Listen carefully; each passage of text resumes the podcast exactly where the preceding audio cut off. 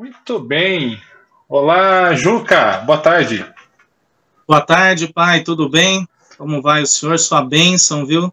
Satisfação estar tá aqui, batendo um papo, conversando, dialogando, cantando, né? Louvando nossos amados e queridos orixás. Boa tarde aí para todo mundo que está entrando na live aí. Ô, Juca, prazer é meu, de verdade. Muito obrigado por você. Primeiro, né, obrigado por você ter aceitado o convite, por você estar aqui com a gente. Eu acho que vai ser aí, vão ser alguns momentos bem legais aí para todos nós. E parabenizar pela tua força, pelo teu trabalho aí, por tudo que você vem fazendo ao longo dos anos. Aproveitar esse momento para parabenizar você, o Juca, que é da escola Razão de Viver, no Mestre Pedro. E a gente vai falar disso também durante essa live, viu? A gente vai conversar disso aí. Mas, Com certeza. Ó, João Pedro, Alexandre falando boa tarde para você. Boa tarde. Tudo bem. Ô, ô, ô, Juca, enquanto o pessoal começa a chegar, eu vou pedir uma gentileza, se você pode, já que a gente. A, a gente não, né? Tu vai cantar que tu é muito melhor que eu nesse processo. Mas ah, imagina. muito, muito melhor que eu. Eu vou pedir para você. Mas... Eu vou pedir para você cantar alguma coisa para nossa esquerda, para abrir nossos caminhos aqui nessa live. Vamos cantar. Saravá Exu, Exu. Já vamos começar a pauleira, hein? Deu meia-noite, a lua se escondeu lá na encruzilhada, dando a sua gargalhada, tranca a rua, aparecer.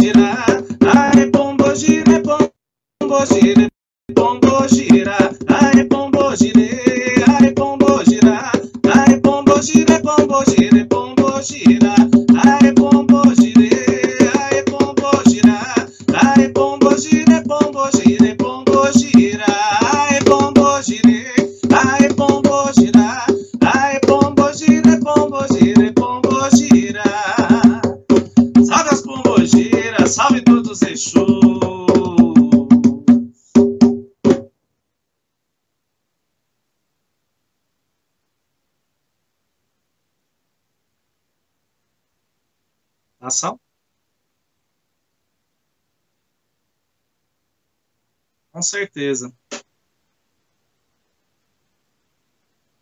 Grande Ogan Big, sua bênção. Tem, sou fã do Big, viu? O Big tem umas composições, pá, pá, impressionante esse cara, como que é intuído, recebe tanta energia, né?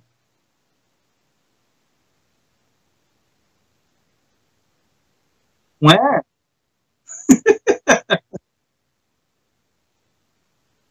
Exato. Fala o nome de uma entidade lá, o cara já. Pá.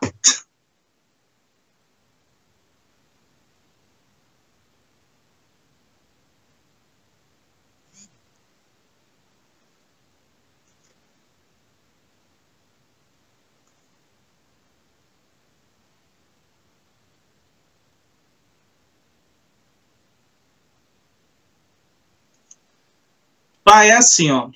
Eu, eu venho do Mumbanda mais tradicional, Mumbanda mais antiga, onde geralmente era intuído pontos, intuído e cantado, né? Pontos de duas estrofes, geralmente, né? Pontos mais para trabalho, para aquela situação que está ocorrendo ali no terreiro, naquele momento. Então, às vezes, de vez em quando, se você se conecta, você limpa um pouco a cabeça, aí realmente você sente uma vibração, sente uma intuição referente àquele trabalho que está sendo é, feito ali naquele momento, ou aquela entidade que pediu um ponto ali que é necessário naquele momento, né? Então, para mim, funciona mais ou menos dessa forma. Não, não é igual o Big aí que vem intuição até, né? Então é assim, para cada um funciona de uma forma. Tem o GAN que realmente às vezes não recebe, tem o GAN que, que recebe essa intuição e tem o GAN que compõe, né? Tem a facilidade realmente de compor, de escrever músicas, né? É, o, o, Big tá, me falou que não estava dando para escutar, porque eu Big, desculpe, eu esqueci de abrir o microfone. Tem que abrir, né? Senão não funciona. Mas eu, eu enalteci o seu trabalho, Big, a sua mediunidade, a sua intuição. E a gente estava falando aqui o quanto você é, trabalha ativamente em relação a receber os pontos, a, a escrever. É, enfim, parabéns pelo seu trabalho mais uma vez. Se não estava dando para me ouvir antes, né? Então fica aqui registrado meu, meus parabéns Aí é você. Francisco Ogan Chiquinho também chegando por aqui. Boa tarde. Grande Chiquinho, grande abraço, Chiquinho. Participou com a gente do, do Curador da Alma. Grande irmão de fé. Um, um, enorme projeto. A gente vai falar dele também, dessa sua participação lá com o Pai Santo Luiz e a galera do, do Tupinambá, viu? Pai Ed Santana tá aí também, ó, curtindo hoje a live. Pai Ed, sua bênção, boa tarde, seja bem-vindo. O Pai Ed Santana é. é. o terreiro onde eu dou aula aqui em São Bernardo do Campo, eu ministro aula de Curimba, e ele é que cede o espaço para nós, grande amigo, grande irmão da nossa escola de Curimba. Hein? Legal. E, e, a gente tem uma, uma eu acho um, um, fenômeno, Juca, nesses últimos tempos, que, assim, cada vez mais tem aparecido mais escolas, né? Eu acho que isso tem fortalecido também é, o, o, lado da, da, da Curimba, do toque, é, como, é que você tá, como é que você vê essa, esse surgimento de escolas? Assim, tem, tem, tem bastante e cada vez mais tem, tem aumentado esse número. Eu vou te falar, pai, que eu, eu toco desde os 13 anos. Então eu, eu aprendi a tocar de ouvido. Então ouvia os curimbeiros da casa tocando, você tentava reproduzir aquele som. Mas o que, que acontece quando a gente reproduz um som? Você tem mais facilidade de mexer a mão direita, né? Eu sou destro, eu não sou canhoto. Então a mão esquerda você esquece, usa ela quase para nada. E a escola de Curimba, eu fui em 2005. Eu fui procurar, na realidade, um amigo que toca. Não, foi um pouco antes, deixa eu contar que foi um pouco antes que eu fui procurar escola de Curimba, justamente para aperfeiçoar essa questão do toque. Encontrei o pai Elcio aqui em São, em São Caetano e o saudoso pai Nivaldo, que eles faziam um trabalho de uma escola de Curimba no Templo da Luz Azul, acho que é Luz Azul, aqui em São, São Caetano, se eu não me engano. Isso antes de 2005. Então, lá com o Pai Elcio, eu aprendi a marcação. O Pai Elcio ministrava aula de canto e o Pai Nivaldo a, a aula de Curimba. Uhum. Então, lá eu iniciei com o toque marcação, que é onde a gente aprende até a mobilidade da mão. Para quem, pra... E eu fiquei. Ô, Juca, para quem, quem não é muito, é, digamos assim, familiarizado, toca uma marcação para eles saberem qual é. Vou, ah vou tocar devagarzinho aqui.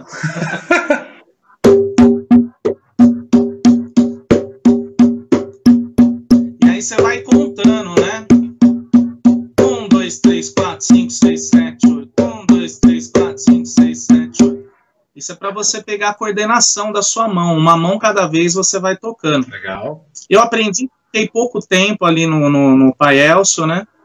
É, e depois eu não, não, encontrei mais nada. Levei isso para o terreiro, para um amigo meu que tocava junto comigo. Aí, posteriormente, ele foi atrás, procurando escola de Curimba. Realmente uma grande dificuldade de achar escola de Curimba na época. E ele achou o mestre Pedro, através de um jornalzinho que o mestre Pedro dava aula em Diadema. E, e ali eu comecei a fazer aula com o mestre Pedro. Agora, você perguntou referente às escolas, isso é muito bom, porque antigamente não se tinha, cara. Então as pessoas tinham que pegar aqueles LPs, muita gente hoje nem sabe o que é LP, né? É da minha e, época, viu? E aí... vou, vou confidenciar que é da minha época. Ah, é, eu lembro assim, meio que de relance. E, e aí hoje, por ter várias escolas, E, e, e essa, essas, esses instrutores hoje em dia saíram de outras escolas antigas, né? Então isso é muito bom para quem realmente quer aprender, né? E eu falo, pai, que tem pouca gente querendo aprender a curimba. Existem muito mais gente querendo aprender o desenvolvimento, é, a ser médium, a ser é, a questão de ser sacerdote, uhum.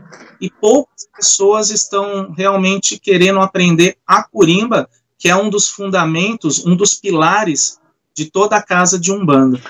É, na verdade, entendo eu. Peraí, deixa eu só dar uns boa tardes aqui atrasados, né? Rodrigo Prado, bem-vindo, meu irmão, boa tarde. Puxalá abençoe. Michele, Zilda, Bruna Pedroso pediu para mandar um abraço para a mãe Giza. Benção, mãe Giza. Bem-vinda, Bruna. Maisinha, muito bem, sejam bem-vindos. Se alguém tiver alguma pergunta, quiser participar de algum jeito aqui da nossa, da nossa live, pode colocar aí no chat, viu? A gente está aqui para trocar. Instrutor Diógenes. Pai Rodrigo. Pai Rodrigo, lá de Ferraz de Vasconcelos. Diógenes também, ele é de uma escola de Curimba, Instituto Toque de Fé, lá de, de Ferraz de Vasconcelos também. Grande abraço aí, meus irmãos queridos. Abraço, meus irmãos. A benção, Pai Rodrigo bem-vindos.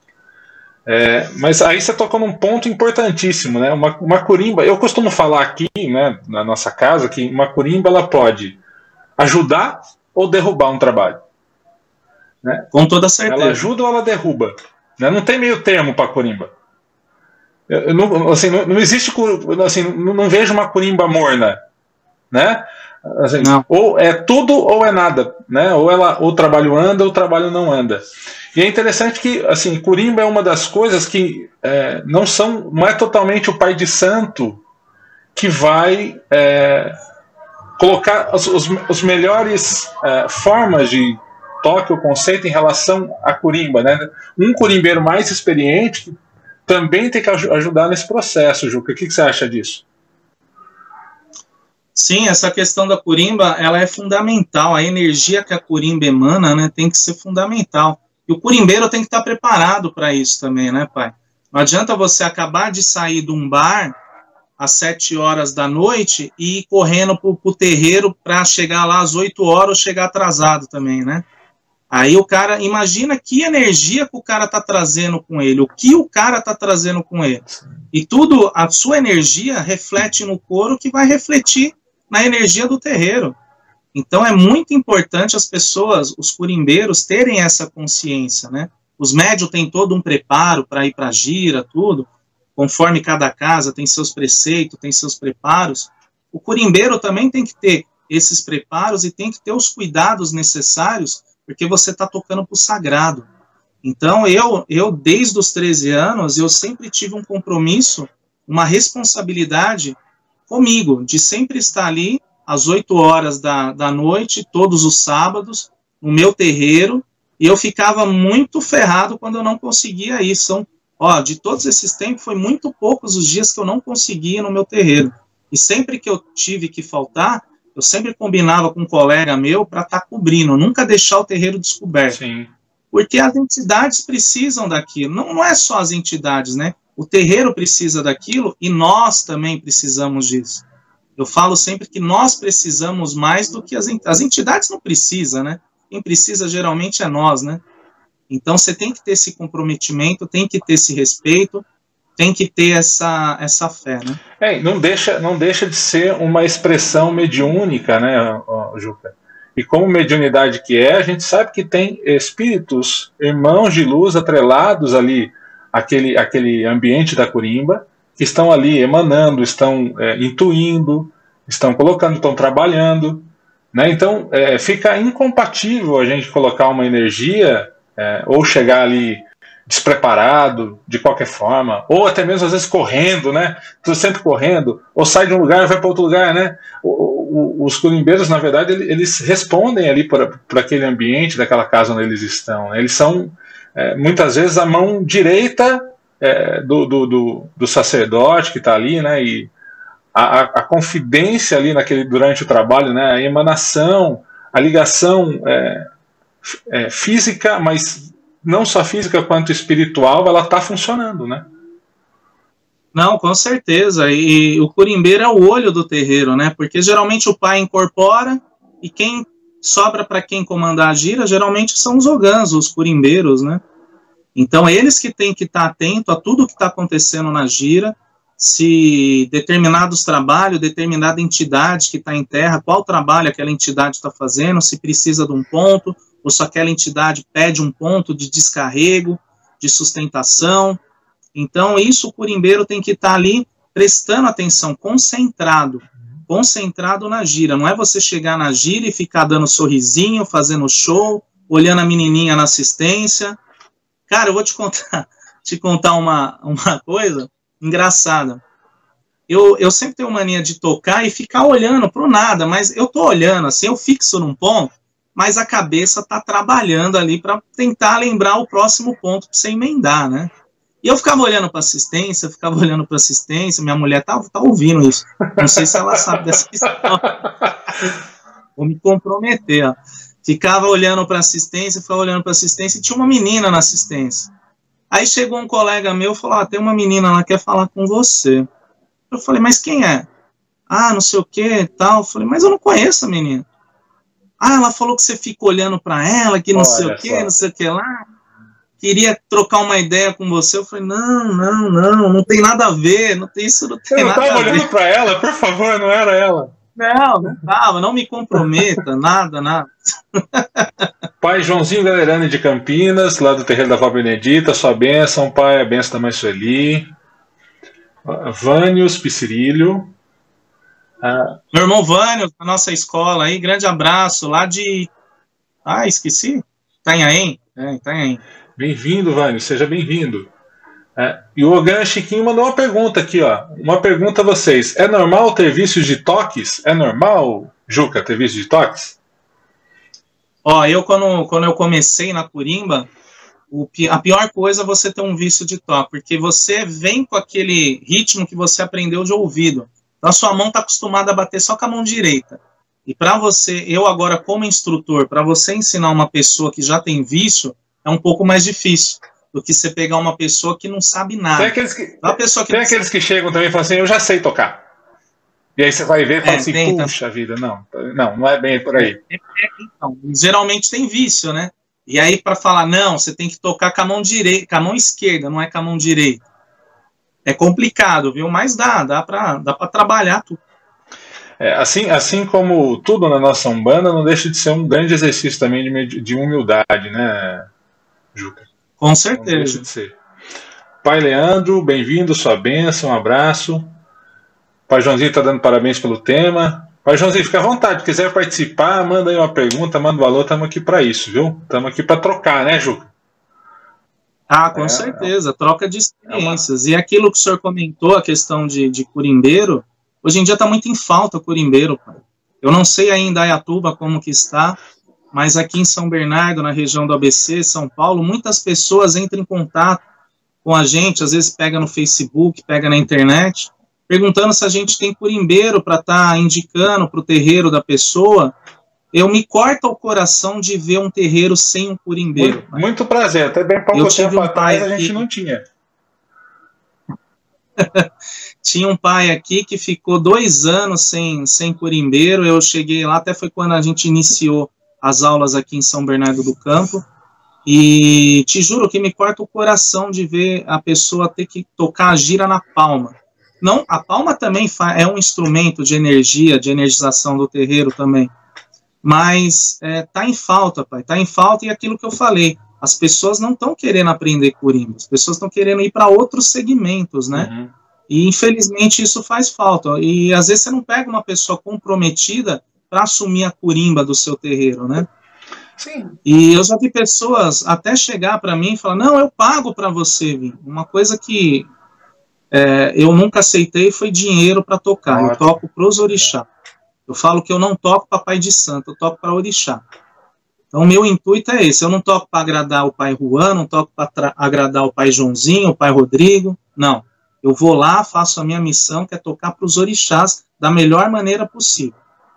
Mas eu vejo pessoas que no desespero acabam fazendo isso.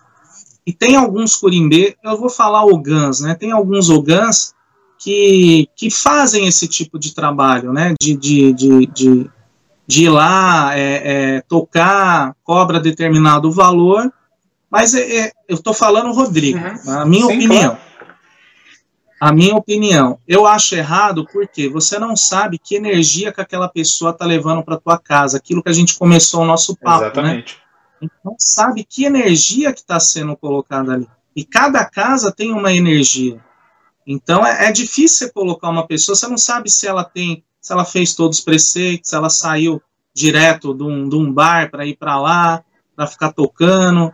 Então é, é, é, uma situação bem delicada no, no meu ponto de vista. É, as pessoas às vezes têm que colocar um pouco também, Rodrigo, assim, ó, que a Corimba, embora ela envolva a música, né, tem 100% a ver com a música, mas a, a, a curimba dentro de uma atividade espiritual, ela é ritualística, sagrada, e ela não é o grupo de música. Né? Não é um grupo de samba que vai se reunir na, na, na, rodinha ali, ah, vamos tomar umas cervejas e vamos tocar. Né? Exatamente. E aí, às vezes, isso se deturpa um pouquinho. Né? Ao longo do tempo, algumas pessoas acabam deturpando um pouco esse, esse fundamento, esse, esse na verdade é um pré-requisito, né? para as pessoas chegarem lá. Por quê? Porque acabou misturando a ideia do, do, do, sagrado com, com a sua ideia de música ali. Então não é um grupo de música. Não dá para você pegar um músico e falar assim, vai lá, toca a corimba da casa para mim. Né? Um músico, é, um músico ele pode ser, é, ter seu lado espiritual aflorado e ir lá cuidar da corimba. Nem sempre um corimbeiro vai ter o lado da música aflorado para ser músico. Exatamente.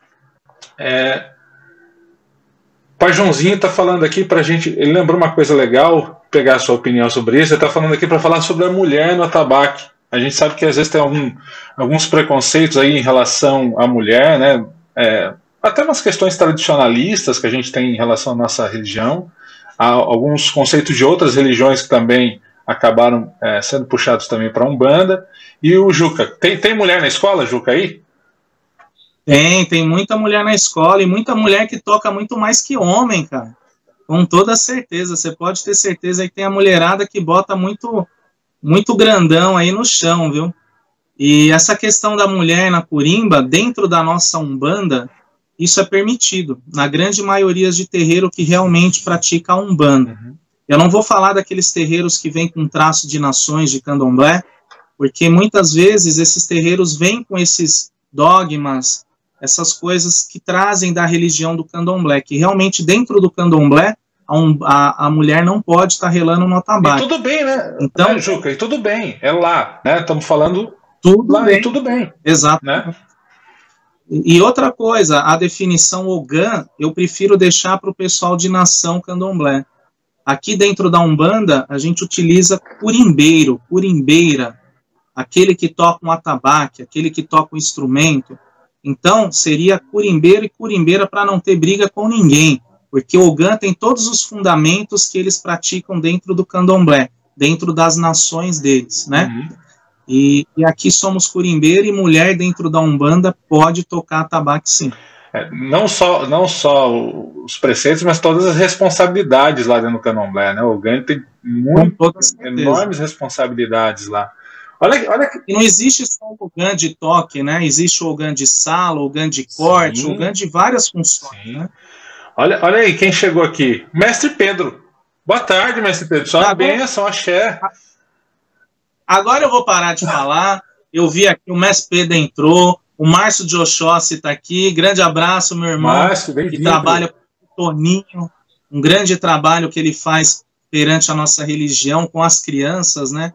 Uma coisa que eu falo muito também, pai, é que falta na nossa religião é trabalhos voltados para as nossas crianças, né? Infelizmente, eu falo que as crianças ficam um pouco perdido dentro da nossa religião porque não tem um trabalho específico para elas, né?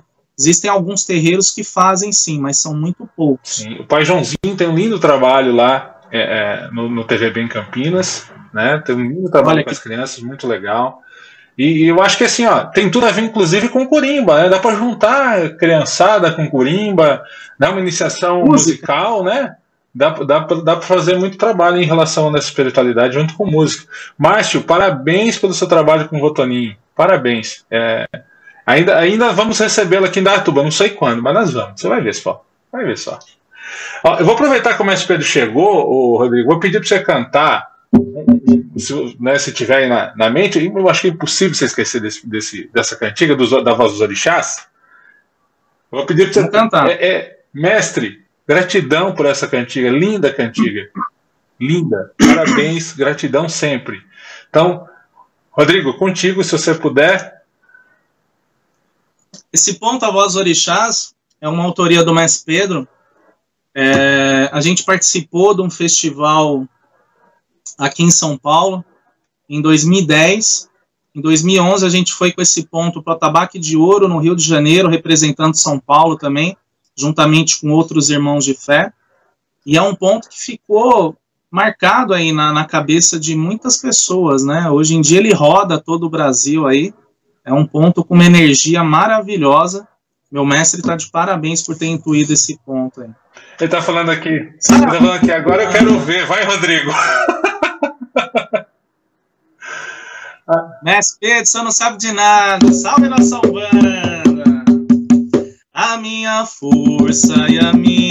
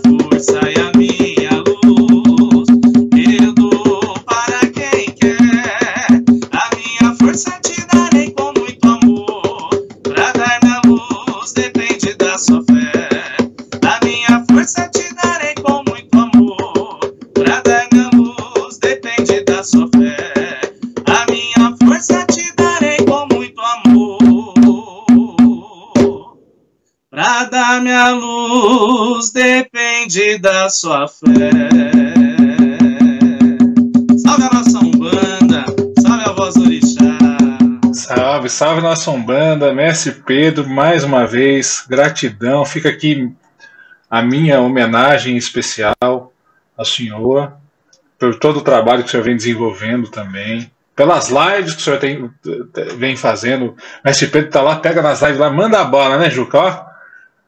Não, manda a bala. Manda, manda a bala. Como, fala o, o, o, Big, só pedrada lá do Mestre Pedro, né? Só pedrada.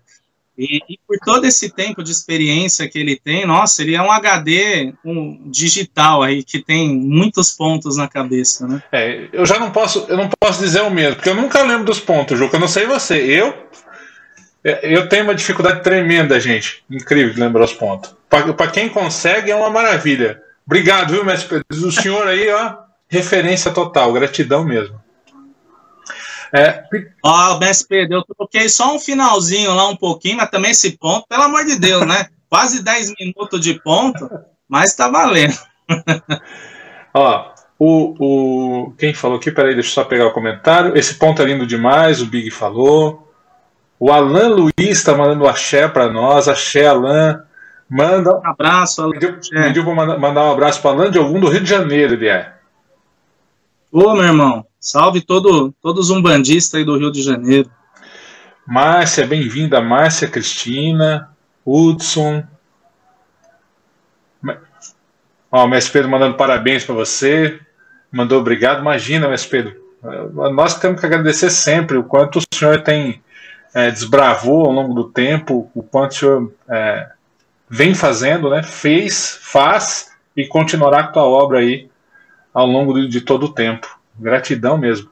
A gente, a gente é, a nossa Umbanda, né, nossa, nossos mais velhos é, têm que ser reverenciados, né? Mestre Pedro, com certeza. Pai Elcio, tanta gente boa que vem ao longo do tempo abrindo esses caminhos para a gente fazer Hoje a gente poder estar numa live, por exemplo, falando, né, ter cada vez mais terreiros de umbanda trabalhando, ter tantas escolas de curimba. Então, gratidão a todos os nossos é, mais velhos, gratidão sempre, axé a todos. A gente realmente tem que sempre aprender. Né? Sempre aprender. Se não fosse por essas pessoas, nós não estaríamos aqui hoje, né? Pai? De maneira alguma. De maneira alguma. E muitos ao longo do tempo sofreram, inclusive fisicamente, muitas agressões e muitas dificuldades para a gente poder estar tá aqui. Se hoje, hoje também, claro, não está no, no, melhor dos mundos, né? não estamos ainda numa condição ideal, mas estamos numa condição bem melhor do que eles enfrentaram no passado. Né? E a gente deve isso Nossa. a eles. Meu pai de santo passou por algumas coisas nesse sentido. Meu pai de santo tem acho que 50, 55 anos de umbanda, é. de religião, né? Hoje ele tem 80 anos de idade. E, e, ele passou por isso, na questão que os policiais vinham, se era tido como macumbeiro, né? Sentava, sentava a, a borracha, não tinha essa de conversar, não. Era uma intolerância, assim, absurda, né?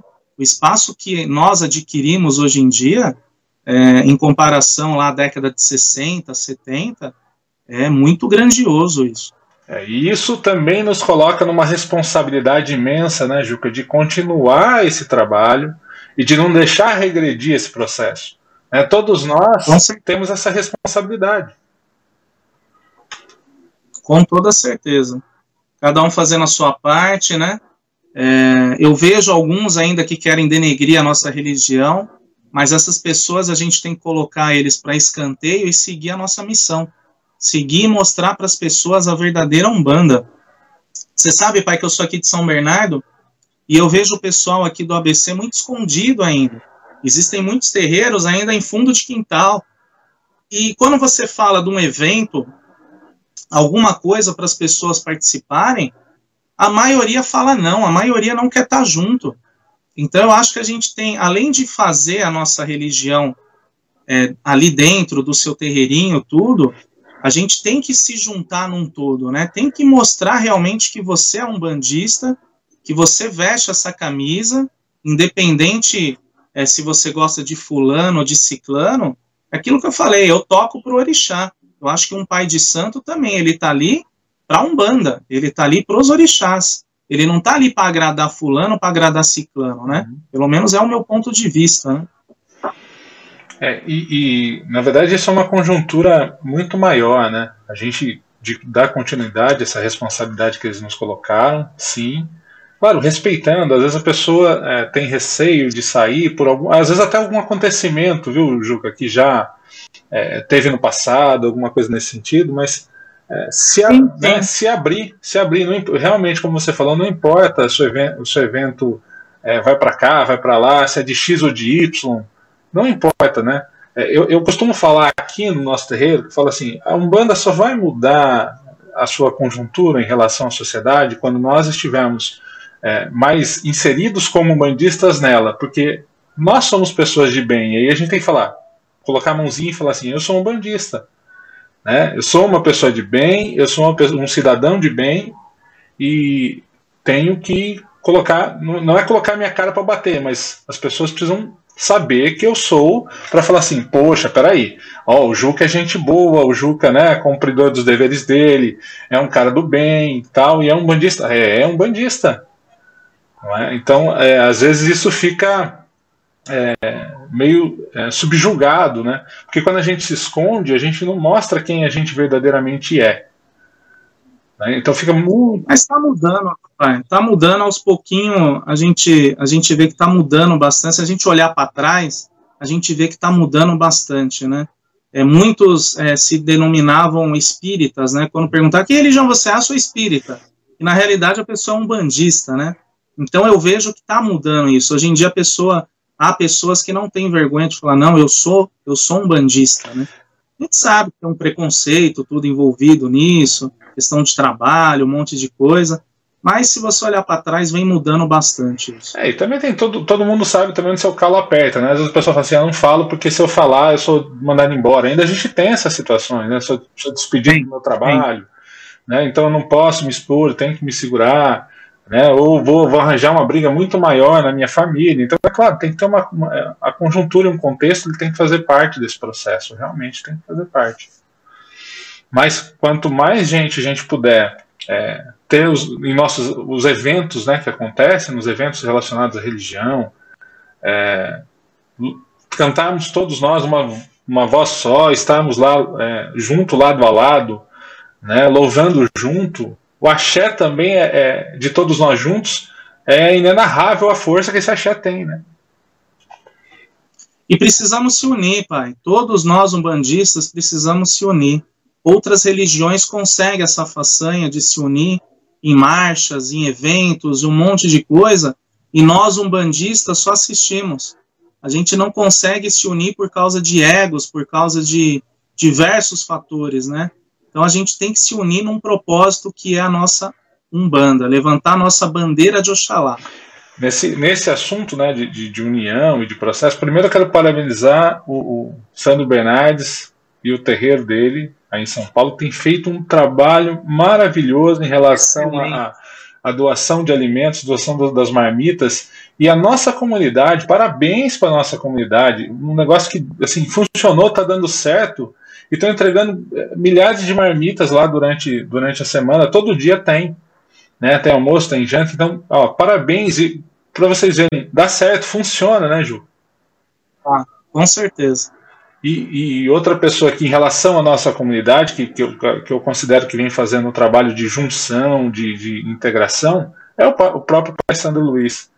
Né, com, sim, sim. Através da música, através da, da, da forma né, é, que ele vem apresentando as coisas, colocando e fazendo o melhor dentro daquilo que ele pode, que ele consegue também. Né, é, ele tem esse papel, está tendo esse papel de de fazer essa união de bandas. E, e é muito interessante que é, é legal você estar, para quem já esteve no show do Pai Sanders ou numa apresentação dele, você vai ver ali é um dos poucos momentos que a gente vai ver todas as formas de umbanda, todo mundo ali junto, fazendo junto, estando junto. Então, é, eu acho que é, é para mim é um, é, um, é um dos trabalhos é, que ele tem, que eu acredito que ele tem a consciência que ele tem, né?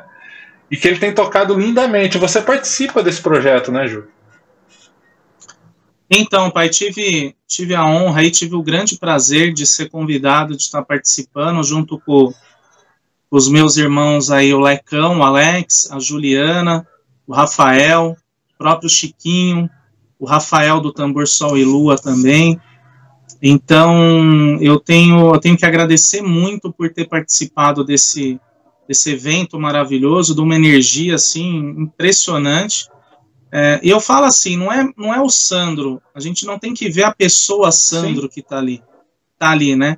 E sim o que é, é, isso está levando, está engrandecendo a nossa Umbanda. É aquilo que eu falei, da bandeira da nossa religião, da bandeira de Pai Oxalá. E uma coisa que, que eu percebi, você, você lotar um Tom Brasil, a Umbanda lotar o Tom Brasil, não é o Sandro lotou o Tom Brasil, é a Umbanda lotou o Tom Perfeito. Brasil. Porque se não tivesse todos os umbandistas ali assistindo e lotado, não era o Sandro que tinha lotado. É a Umbanda que lotou o Tom Brasil. E isso foi um marco histórico para a nossa religião, que mostra para a gente que a gente pode, a gente, a gente não precisa se contentar um espaçozinho ali, minúsculo, que os caras dão, ah, tá sobrando isso aqui, ó, pega isso aqui para vocês. Não é assim que funciona. Temos que mostrar o nosso valor, o valor da nossa Umbanda. Eu fiquei super feliz quando fui convidado desse trabalho. A energia do show é uma coisa impressionante, você tem a certeza que realmente a espiritualidade está por trás de tudo, realmente a espiritualidade está fazendo o trabalho de ser o curador da alma, todos ali são meros instrumentos que estão ali no palco. Então, eu vi relatos de pessoas que, emocionadas, pessoas que na plateia é, se curaram de uma forma energética, assim, absurdo. Eu não vou ficar falando aqui igual nossos irmãos de outras religiões. Ah, teve a cura. Não. Aí é merecimento de cada um, né? O trabalho não é esse, o trabalho é uma energia. Então, ele está levando através da música e alcançando aquelas pessoas que estavam um pouco esquecidas, que é aquilo que eu falei das crianças, dos jovens. Então, são essa renovação que a, a música está trazendo para a nossa religião e está fortalecendo isso. Então é muito importante esse trabalho musical que está sendo feito e levando até para outros estados. Teve o show Curador da Alma em Curitiba uhum. e espero que tenha em outros estados, justamente para se somar. Porque a nossa Umbanda ela tem muita diversidade, né? Você pegar a Umbanda aqui em São Paulo, a Umbanda do, de Curitiba, a Umbanda do Rio Grande do Sul, a Umbanda da Bahia, é totalmente diferente, né, pai? E só que música não é diferente. A música é igual em todo lugar. E ela é diferente sobre um mesmo conceito, né, Juca? Ela é diferente, mas o conceito é o mesmo. Então não importa. É o que eu costumo falar aqui, não importa se eu vou colocar ali no meu congresso agora uma vela vermelha para algum, uma vela azul, mas a gente vai todo mundo louvar algum junto. E tá tudo bem, sabe? Tudo bem. As diferenças é, é, não, não são. É, não podem ser fonte do problema. A gente tem que andar junto naquilo que nos une, não naquilo que nos diferencia. É aquilo que nos deixa, deixa, juntos. E, e, você, Juca, cantou um, uma cantiga de Iemanjá no show, não cantou? Cantei. É, essa cantiga, essa cantiga do pai Oswaldo. Essa cantiga do pai Oswaldo, é, ele é integrante da nossa escola de Curimba. Ele também tem uma facilidade tremenda para estar tá recebendo intuição de pontos, uns pontos maravilhosos ele tem, e uma pessoa assim ímpar, e ele esteve também junto com a gente no, no, no Curador da Alma, e ele cantou o ponto de, de Obaluaê, aquele ponto, Obaluaê, Obalubaba, também é dele, e, e, ele me deu a oportunidade de estar tá cantando esse ponto, desde que ele me mostrou esse ponto, eu comecei a cantar esse ponto, isso já no, bem antes de, de a gente estar tá no curador da alma, e foi um ponto que eu me identifiquei muito, né? E o próprio pai Oswaldo fala: não, esse ponto parece que foi feito para você cantar, esse ponto é seu. E aí a gente está levando essa mensagem aí, aonde der, a gente vai levando essa mensagem aí da nossa amada e querida mãe Manjá. Legal, vou pedir para você cantar ali já já. Antes disso, ó, Betinha Dias chegou aqui agora, falou boa tarde, boa tarde, Betinha. Betinha também está com uns trabalhos lindos lá Juca, se você não conhece a Betinha, depois eu coloco vocês em contato. A Betinha está lá fazendo umas composições maravilhosas é, para o nosso Olha, sagrado, muito bom. A mãe, a mãe Giza chegou aqui, maravilhosa live, pura verdade, tradição, raiz. Obrigado, mãe Giza, seja bem-vinda mais uma vez. Luciana Regina, boa tarde. Anderson do Nascimento, filho da nossa casa. Axé, axé. Seja bem-vindo, Oxalá abençoe. Gente, se tiverem pergunta pro, pro, pro Juca, ou para mim mesmo, coloca aí, a gente vai estar aqui para discutir. É, e relembrando, relembrando, Juca, o curador da alma, se você puder cantar esse ponto, vou deixar aqui meu abraço, pedir a benção do Pai Sandro e todos os irmãos envolvidos nesse, nesse projeto. Um abração também para o mestre Gilson, né, que tem, tem um envolvimento nesse projeto também. Abração para ele. Alex, Rafa, a Ju, que também faz um trabalho maravilhoso lá. Olha, beijo. A, o pessoal do, dos instrumentos, vocês, eu posso falar de carteirinha aqui porque eu estava no Tom Brasil, vocês me emocionaram muito muito. Eu, assim, é, teve, inclusive, eu vou, vou, contar uma particularidade desse show, que estava no Tom Brasil. Tá, vinha emocionado durante o show todo, mas a hora que o Pai Elcio entra cantando uma coisa completamente que eu não esperava, de uma forma totalmente diferente, deu um misto de surpresa e, e, e, alegria, de choro, que foi incrível. Parabéns, parabéns, viu? Foi lindo. Juca, foi, foi canta para nós para Iemanjá, por favor. Salve nossa mãe Manjá, ô Dociaba, minha mãe. Iemanjá, Iemanjá, rainha do mar. Mãe d'água sereia, divina e cheia de esplendor. Iemanjá, Iemanjá,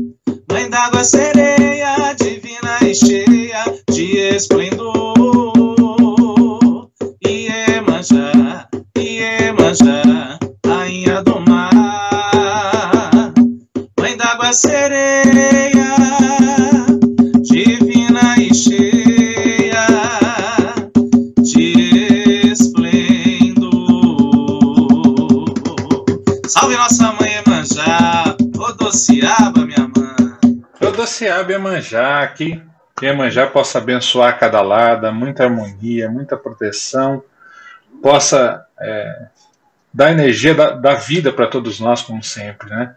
Ela possa, com suas águas, descarregar cada casa, cada lar, cada irmão, e possa nos manter em harmonia, nossas, nossos, nossas famílias em harmonia, já que, assim já que estamos num período onde estamos sem nossos terreiros físicos, né, Ju? É. E, e, e, como, é que, como é que o Juca tá, tá fazendo nessa, nessa época aí? A gente agora vai, entrar num assunto aí que o Juca passou com algumas coisas e tal. Vamos, vamos entrar nesse processo. Como é que o Juca tá nesse período sem o terreiro? Pai, eu tô, eu digo que eu tô apegado à minha fé, né? O que tá me ajudando muito é essas lives aqui. Eu lembro que no começo, acho que não sei se fui eu, mas fui um dos primeiros a, a começar a fazer live de, de Curimba nessa quarentena, né? E na época eu estava de, de resguardo aqui no meu quarto.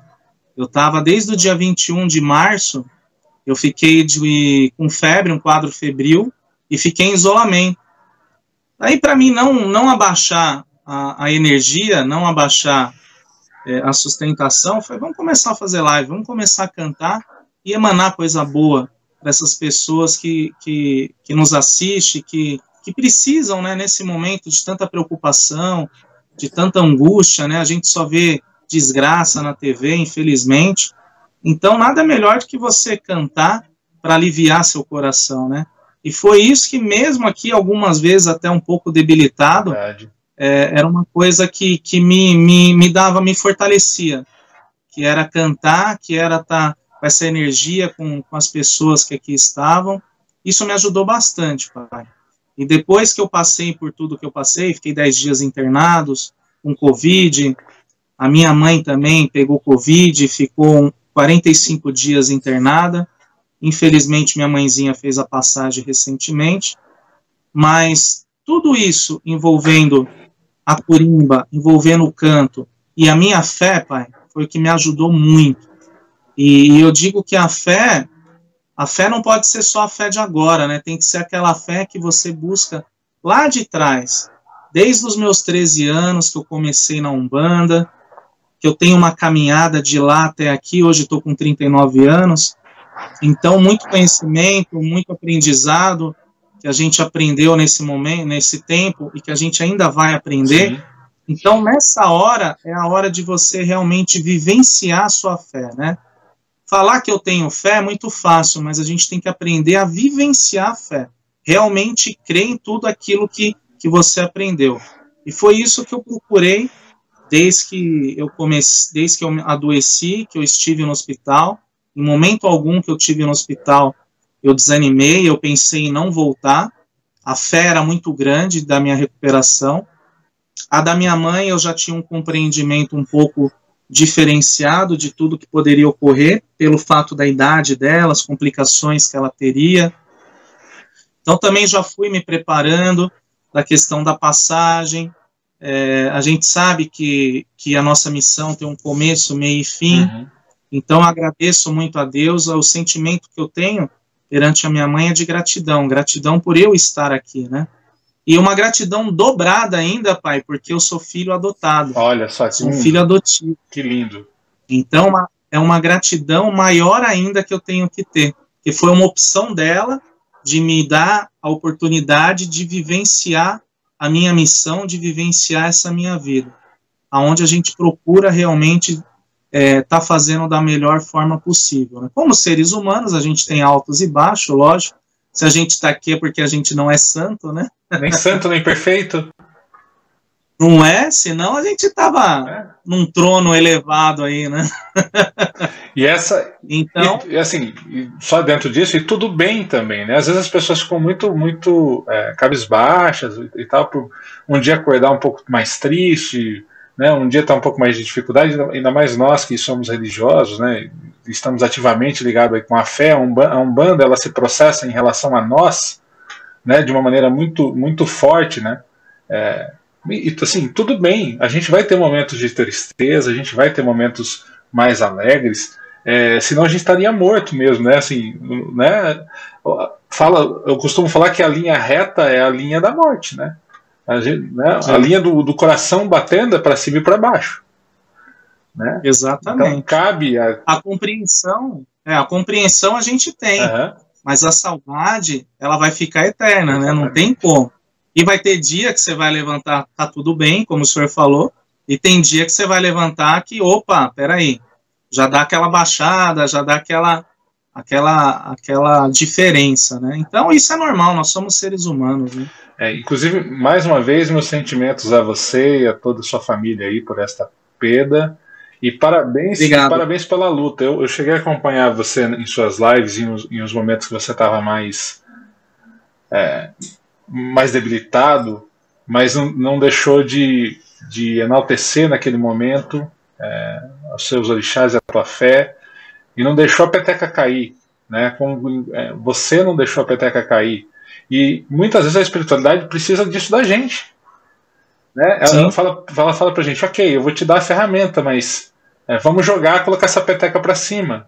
E às vezes a gente esquece desse processo, né? Fica esperando é, o, o, astral, né? O, o, o, divino fazer por nós coisa que nós temos que fazer.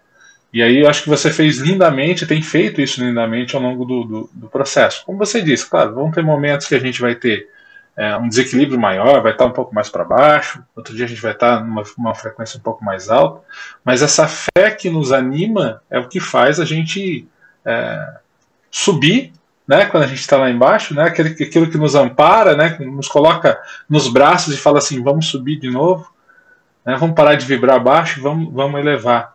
E essa consciência é importantíssima e saber que depende de nós. Quando, quando, quando eu falo que a gente está sem o terreiro físico, a gente não está com o local. Mas o terreiro está dentro de cada um, está dentro de cada coração. Né? A, a espiritualidade ela não deixa de trabalhar, para ela não tem barreira, não tem nada.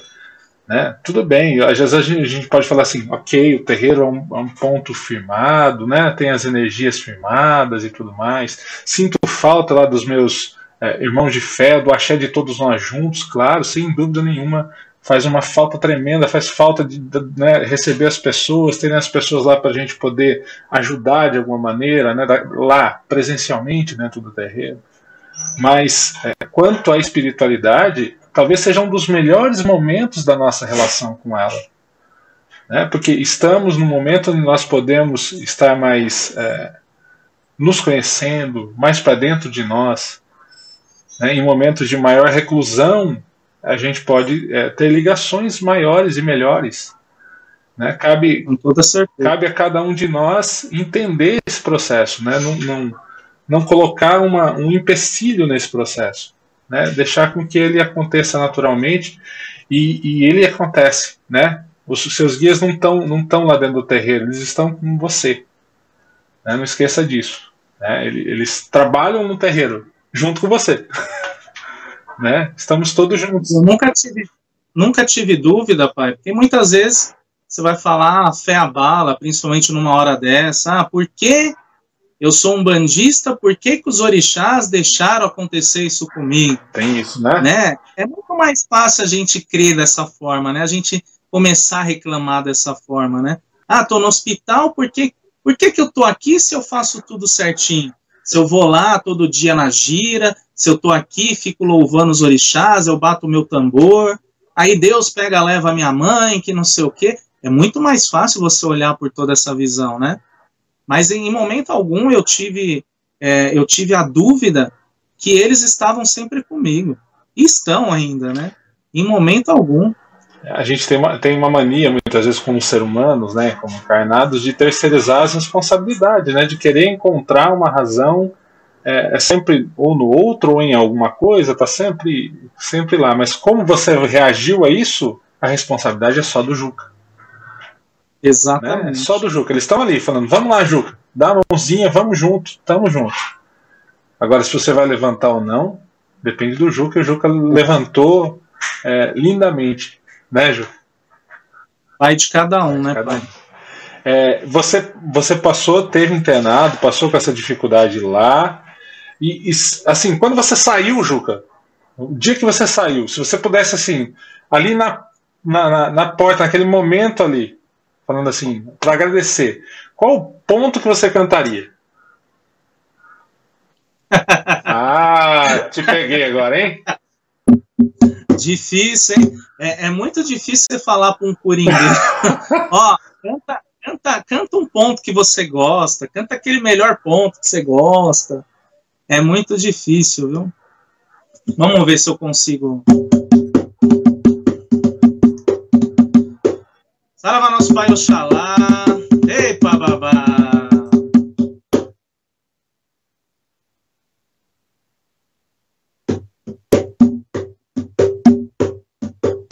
Muito obrigado, meu Pai Oxalá, pelas bênçãos que o Senhor deu. Muito obrigado,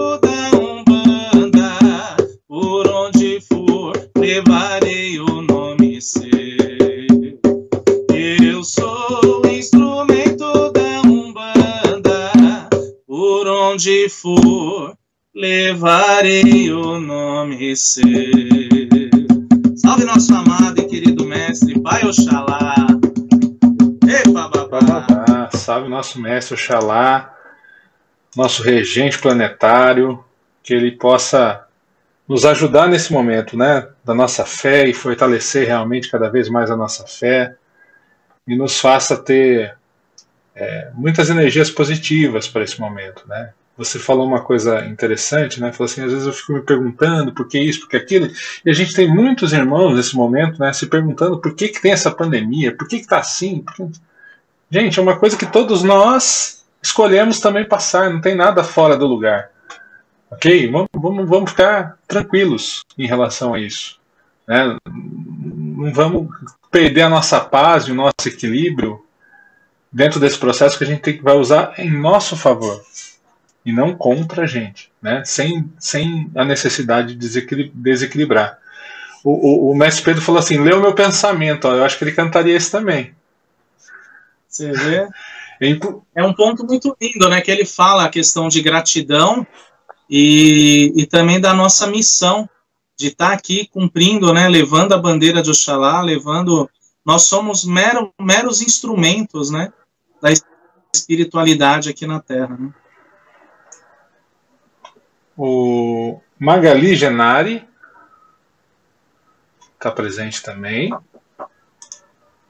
Seja bem-vinda, A Magali. Luara tá aí, a, a, a Luciana, você tinha comentado, a Luciana é minha irmã, minha comadre, lá de Biúna, é do terreiro Estrela de Paz e Amor, lá de Biúna, onde minha esposa frequenta.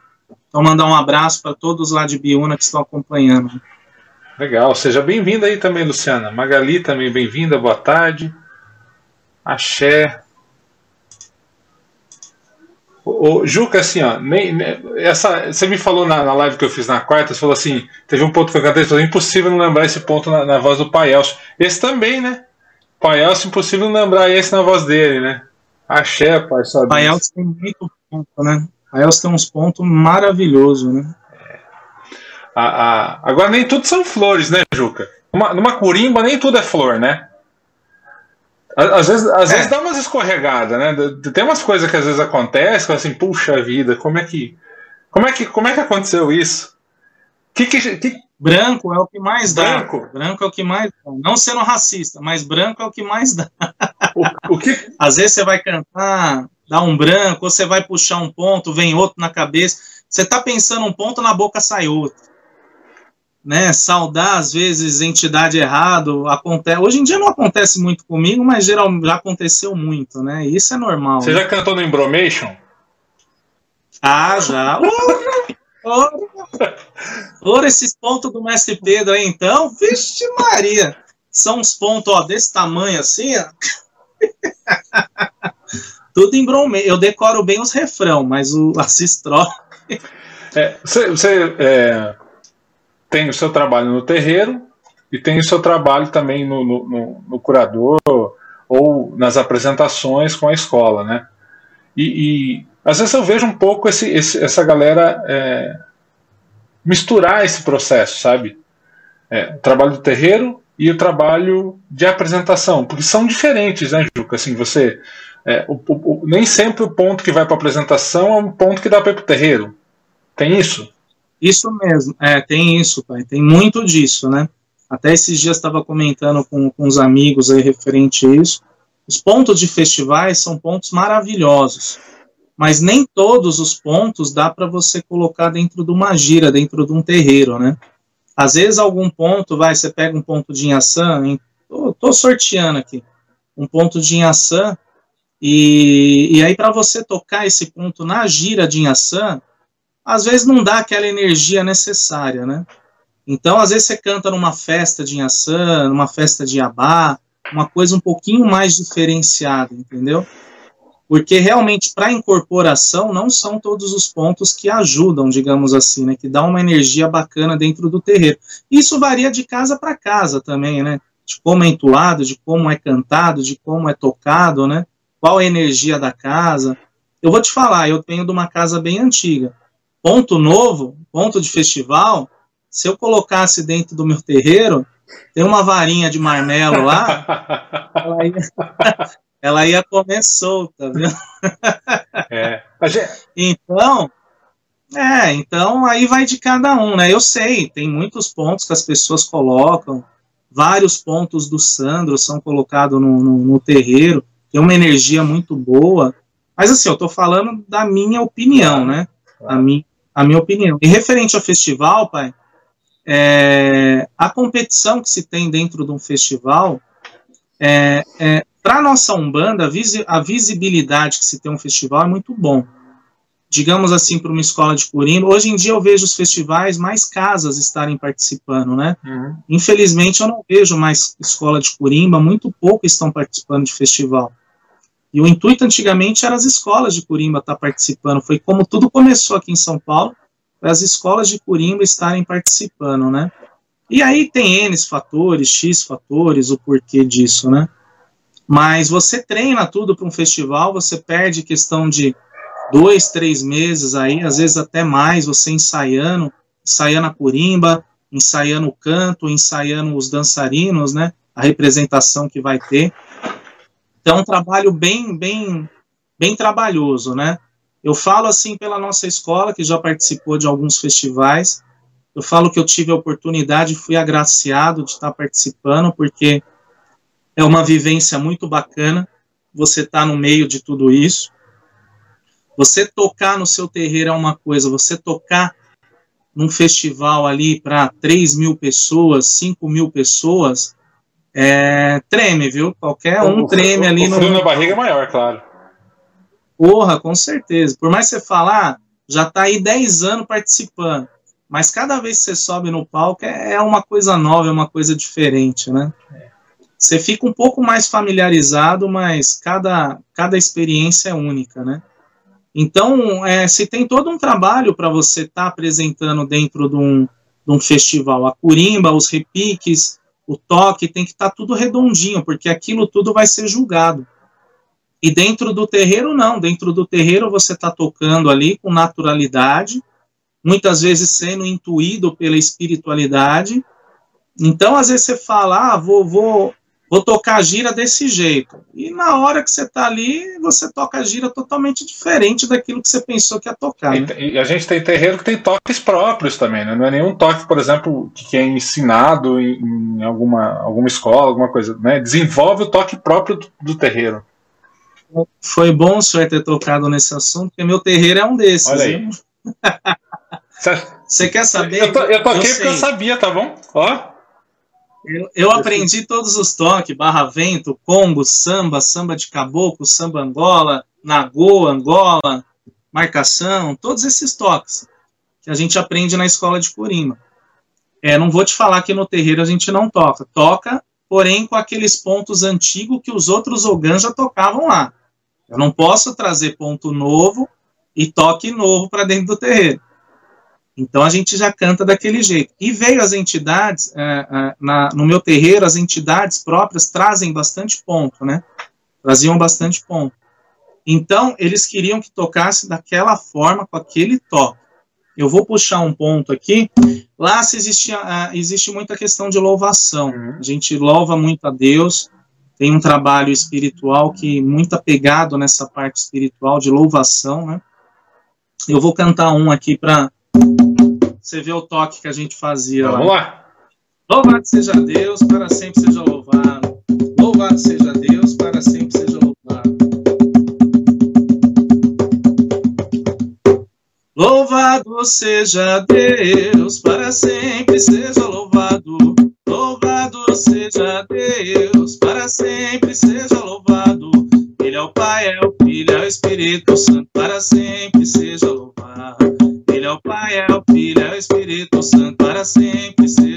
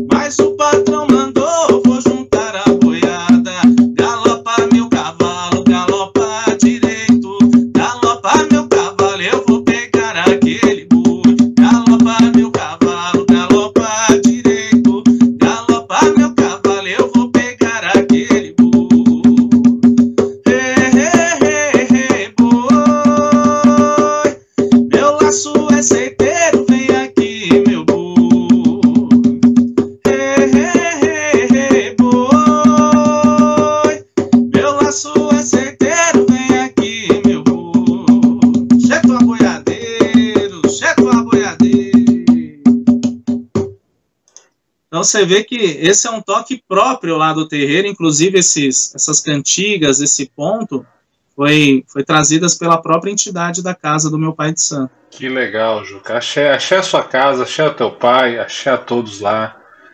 É, muito bom, é muito bom você falar isso, porque às vezes as pessoas falam assim, nossa, mas é, a entidade trouxe um ponto aqui, às vezes não, não rima, né? Às vezes as pessoas falam, não rima o ponto, não sei o quê. Mas, gente, a, a entidade, o que ela quer, na verdade, é a oração.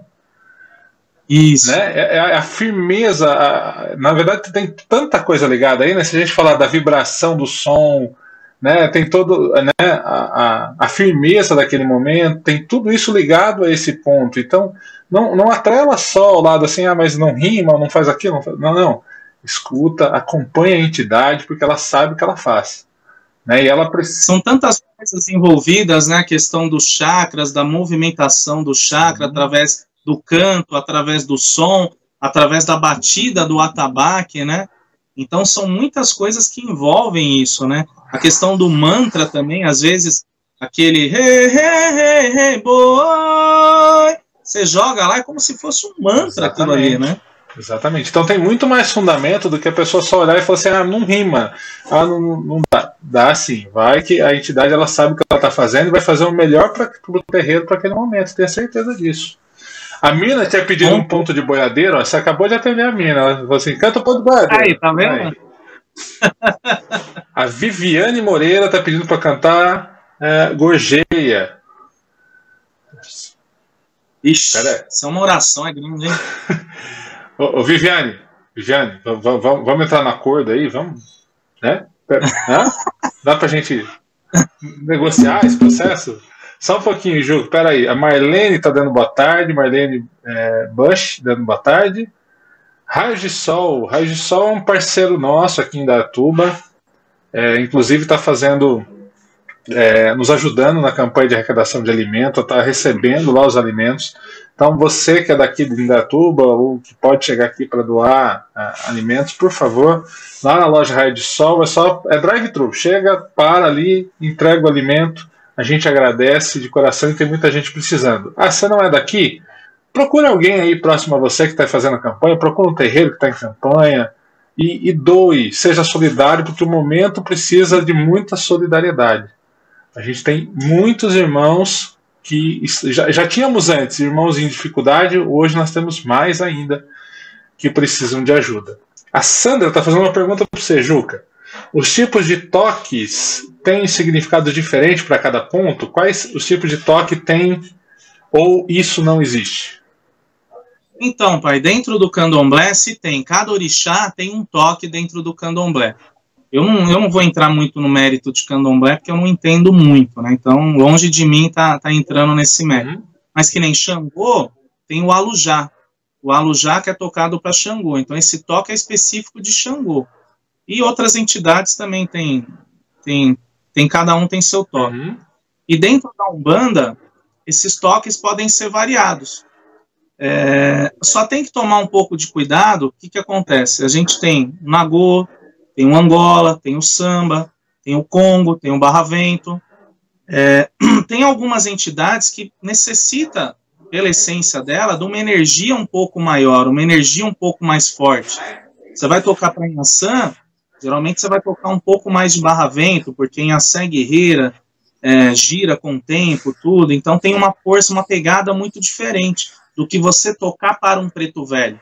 Preto velho já é vozinho, aquela coisa mais lenta, mais calma. Não que seja proibido de tocar um barra-vento para um preto velho, mas eu acho que são coisas que tem que se evitar. Teria que ser num momento específico, né? Uhum. Um trabalho específico, de uma gira específica. Ou de um guia específico daquela linha. Exatamente. A mesma coisa em ação. Não é todo em ação vai dançar barra-vento. Não. Então tem que ter um certo equilíbrio referente a isso aí, entendeu? Legal. A, a Viviane falou que não tem acordo, Juca, ó. Não, não, eu vou tocar gorjeia, tá, Viviane? Depois a gente conversa, tá? A, a, a Betinha tá falando aqui, voltei, acabei de ter uma triste notícia do falecimento de uma irmã de fé de Bauru, filha do terreiro Sol e Lua. Que seja luz como foi aqui na Terra. Axé, Betinha. Meus sentimentos para todos que perderam essa irmã lá em Meus Bauru. Sentimentos. Meus sentimentos a todos. Deus abençoe aos familiares. Pai Darcio de Campinas. Pai Darcio, sua bênção. Inclusive, o Pai Darcio é o meu próximo convidado aqui para esse bate-papo no próximo sábado, dia 30. Pai Darcio tá falando... Legal, estaria aqui acompanhando. O Pai Darcio está falando assim, e ainda tem aquele toque busca-pinga no boteco. Tem, tem. É. É assim, fica até feio a gente falar do catapinga no boteco, né? Busca pinga no boteco, né? Eu prefiro utilizar o termo toque tradicional de Umbanda. Olha só. Para quem não é familiarizado, como é que é esse toque aí, o, Juca? É, quando a gente já sabe o toque, fica é mais difícil fazer o toque no boteco, né? Porque você já sabe os outros toques, né?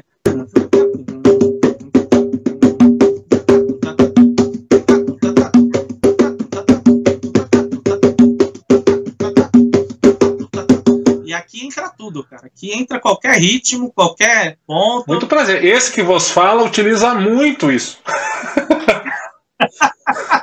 utiliza com uma frequência enorme esse, esse gente. Por quê? Porque tem coisas que é assim, eu, de novo, né, eu falo, falo sempre nas minhas lives, assim, eu não sou GAN, eu não, não, não, não é, é a minha vibe, eu, eu amo a corimba. De verdade, eu gosto do canto, eu gosto do toque me emociona e, eu tenho uma ligação muito forte com a música, mas eu entendo que não é o meu, não é o meu caminho, né? Eu tô ali para outros fins também em relação à própria Umbanda. Mas se precisar, a gente vai buscar pinga no, no, boteco, vai tocar o toque tradicional na Umbanda, porque é, às vezes tem essa necessidade. É, e a gente, lá no terreiro, é, a gente te, ficou sem curimba durante aí cinco anos trabalhando sem curimba. Não, não porque é, não queria Corimba, porque realmente essa, essa pessoas compromissadas com essa missão de Corimba, como você trouxe no começo da nossa conversa, é, infelizmente é isso, né? É, não quer ali se aplicar religiosamente ao processo, né? E também uma pessoa só para tocar, aí a gente tem um músico e não tem uma curimba exatamente, né? é, a responsabilidade é muito grande, né? E nem todos querem essa responsabilidade para si, né? Os irmãos do Lírio de Aruanda estão ligados aqui. Saravá, meus irmãos. Axé dos pais. Axé, gratidão. Lírio de Aruanda. De São Paulo também. Axé. É... Adriana falando isso aí, Juca. Toque tradicional de Umbanda. Adoro esse toque. É, eu acho que uma grande parte né, de nós, quando, quando, quando é, chegou nos terreiros, nos mais tradicionais, pegou esse toque tradicional também, assim, Sim. né? Foram, foram por onde mais. É assim, pai. Eu vou te falar que tem uma questão energética também, né? Às vezes você, é, você vê, eu conheço curimbeiros aí 40 anos que a pessoa toca o toque tradicional da Umbanda no terreiro. E ele toca com muito amor, com muita propriedade, com muita energia dentro do terreiro. E não é porque eu tenho um certificado de escola de Corimba eu sei tocar tal toque, vários toques, diversos toques, a gente tem que desmerecer uma pessoa De dessa. maneira alguma. Porque eu tenho, eu tenho que respeitar, porque ele é muito mais velho do que eu, ele tem uma coroa muito maior que a minha. Ele tem uma responsabilidade ali dentro daquela corimba muito maior que a minha. Então não é o porquê eu sei que você tem que desmerecer aquela pessoa, você tem que respeitar e pedir a benção ainda para essa pessoa. E sem, e sem contar que Né? mesmo você sabendo, se você vai lá visitar onde ele é o responsável, você tem que se adequar a- a- ao toque dele e seguir com muita fé e muita alegria, né, Ju? Uma vez eu fui num trabalho na praia de, um- de uns amigos meus e, e fiquei a gira inteira tocando um toque tradicional da Umbanda ali, do jeito que, que deu, porque eu acho uma puta falta de respeito, cara. A pessoa tá ali é, há não sei quantos anos, vai, todo sábado a pessoa tá ali. E você chega como visitante e quer tirar o cara dali, quer desmerecer a pessoa que tá ali. Isso, isso é uma coisa também, uns ensinamentos que a gente aprende muito em escola de Purim. Então são esses fundamentos de você saber se portar quando você chega num terreiro, de você saber se portar em determinadas situações. Então a escola de Curimba é uma vivência muito boa. Não é só o toque em si que você aprende. Principalmente o mestre Pedro, eu tenho propriedade para falar sobre o mestre Pedro, que é uma pessoa ímpar, uma pessoa é, uma experiência grande, para não chamar de veinho. E, e aí, e aí ele, ele, ele passa muito para a gente toda essa vivência, toda essa experiência. Então, você pegar um atabaque, você ficar escorando em cima de um atabaque, para ele é a morte. Eu pagava bala na minha época. Uhum. Hoje em dia o pessoal está pagando picanha, os alunos hoje em dia que eu fiquei sabendo. Então, é, é, é como você se portar realmente, você respeitar um coro, você respeitar um irmão de curimba que está ali, um irmão de toque, né? Então, isso, isso é muito importante para um curimbeiro. É, e, a, e, a, própria ritualística, né, é, Juca, ao longo do tempo, né, por exemplo, se falando de curimba, né, chegava uma visita no terreiro, a curimba tinha um papel crucial para receber aquela visita junto com, com, o dirigente, com a dirigente, né, esse, esse, canto de chegada, de acolhimento, essas pessoas responderem. É, eu não sei como que é no, seu, no, no terreiro que você trabalha hoje, mas é, no nosso aqui, assim, eu, eu busco fazer isso é, não só por tradição, mas um enorme respeito, uma, né, uma enorme alegria. Eu acho que é um momento tão grande de união e alegria nesse processo. Sim, sim. Não, meu terreiro, meu pai de santo já é filho de Xangu, ele é bem bravo, bem não sei o quê. então ele não curte muito a, a, tudo essas coisas, aquilo que a gente estava comentando dos terreiros antigos, de um não visitar o outro, então são fechados, então ele segue mais essa, essa linha, linha, entendeu? Mas não é porque eu não utilizo que eu não sei, então você aprende muito isso na, na, na escola de Curimba, né? Porque a gente aprende, a gente sabe na, na, na escola de Curimba, você aprende é, os fundamentos, que geralmente é uma base de uma gira, ponto de abertura, ponto de esquerda, ponto de defumação, é, ponto de, de, de, chamada, ponto de sustentação, ponto de, de subida de cada orixá, ponto de descarrego. Aí você entende um pouco que é um ponto cruzado em ação com, com Xangô e por aí vai, entendeu? Então são todos esses fundamentos que você pega um pouquinho e você leva para a sua caminhada dentro da escola de Curimba. E o verdadeiro ensinamento não é dentro da escola, uhum. e sim dentro de cada terreiro. É, lá, lá, no terreiro o pessoal sofre um pouquinho comigo, porque eu não tenho. Eu, normalmente eu não tenho script para abertura, sabe? né? Então a gente vai, é, no processo da intuição, é, tentando colocar sim. aquilo que é preciso para aquele momento. Eles dão, né, eles estão aprendendo, inclusive trabalhando muito para isso, axé para eles, é, mas eles sofrem um pouquinho com isso, né? Mas é um processo intuitivo, é. né? É, é, aquele negócio, daquele momento. Cada casa trabalha de um jeito, pai. Não tem. Eu também, na minha gira, não tem como, ah, vai ser assim, assim, assim. Não. Pai de Santo chega, toca para Xangô, toca para Yassan, toca para algum. Eu nunca sei o que vai ser na gira. A Adriana está pedindo para a gente falar sobre as mulheres que tocam dentro da tabaca. Adriana, a gente falou isso um pouquinho antes aqui na, na live. Depois a live vai ficar disponível, você pode voltar a dar uma olhadinha. Mas em síntese é o seguinte: o Juca trouxe essa informação sobre, sobre um certo, é, às vezes, preconceito que tem em relação a isso. mas que ele não vê nenhum problema, nenhuma dificuldade, e tudo bem isso em relação ao candomblé, que é o fundamento deles, mas na nossa Umbanda é, super bem-vindo sempre mulheres. Eu, eu e tanto o Juca, tanto quanto eu, apoia as mulheres sempre, tem espaço. E eu quero mandar deixar um abraço aqui para a Raul Duarte. A Raul, sim, sim. lindo trabalho que ela vem fazendo ah, lá. Ouro. A Ju, beijão para Ju. É, que ela. Dani Arte, tem muitas mulheres que tocam muito por aí, viu? Muitas, muitas. Eu falo até que tem mulherada que toca mais que eu, que realmente eu sei reconhecer isso. Ah. Toca muito mais por mérito delas, né? A Hal, a Hal ela, da última vez que eu, evento que eu tive com ela, estavam combinando lá de fazer uma batucada só de mulheres. Estamos esperando isso sair. A hora que isso aí acabar, vai ser, vai ser legal, vai ser legal. A filha do Mestre Pedro, a Nuara, também toca muito. Axé.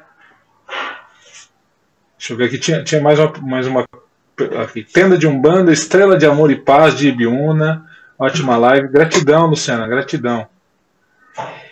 A Raios de Sol tá falando Juca e Pai Juan. Mês do Preto Velho. Canta Marcas do Tempo. Vamos ver, vou pedir pro Juca. Vou, vou pedir para ele, tá bom? Eu vou cantar o Gorjeia primeiro que Tem eu tô o Gorjeia devendo. que tá devendo. Então vamos, vamos pro Gorjeia, depois a gente eu pede pro Juca cantar pro Preto Velho, tá bom? Vai lá, Juca, é contigo. Saravá, mamãe Oxum, olha aí, eu, mamãe Oxum. Gorjeia, a passarada no lindo céu azul. A saudade, o reino encantado de mamãe Oxum. Gorjeia,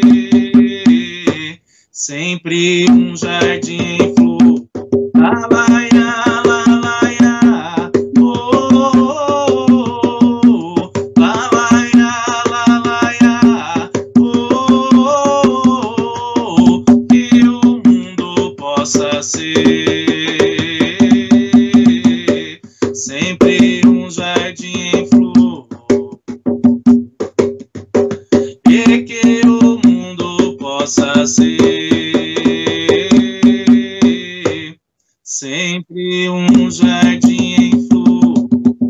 Ora aí, eu, minha mãe Oxum. Aí, Oxum.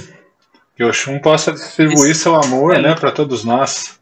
É, sempre aqui no nosso chakra cardíaco, fortalecer os nossos sentimentos, a nossa força. Xé, aí, Oxum. Que lindo, pô, linda, linda cantiga, né? Uma oração é esse ponto, né? Jânio, obrigado por você não ter desistido, viu, do Gorgeia, viu? Muito obrigado. ô, ô, Juca, o, o, mestre Pedro te, te entregou aqui, viu? Falou o quê? Você vai ter que pagar picanha para todo mundo da live. Você falou que Por porque não pode colocar o braço no, no, no atabaque, agora paga, paga picanha. Ele falou que você é. ainda coloca, então você vai ter que pagar para todo mundo. Ô, louco! Eu acho que ele te entregou. Não, não faço isso não, viu, mano?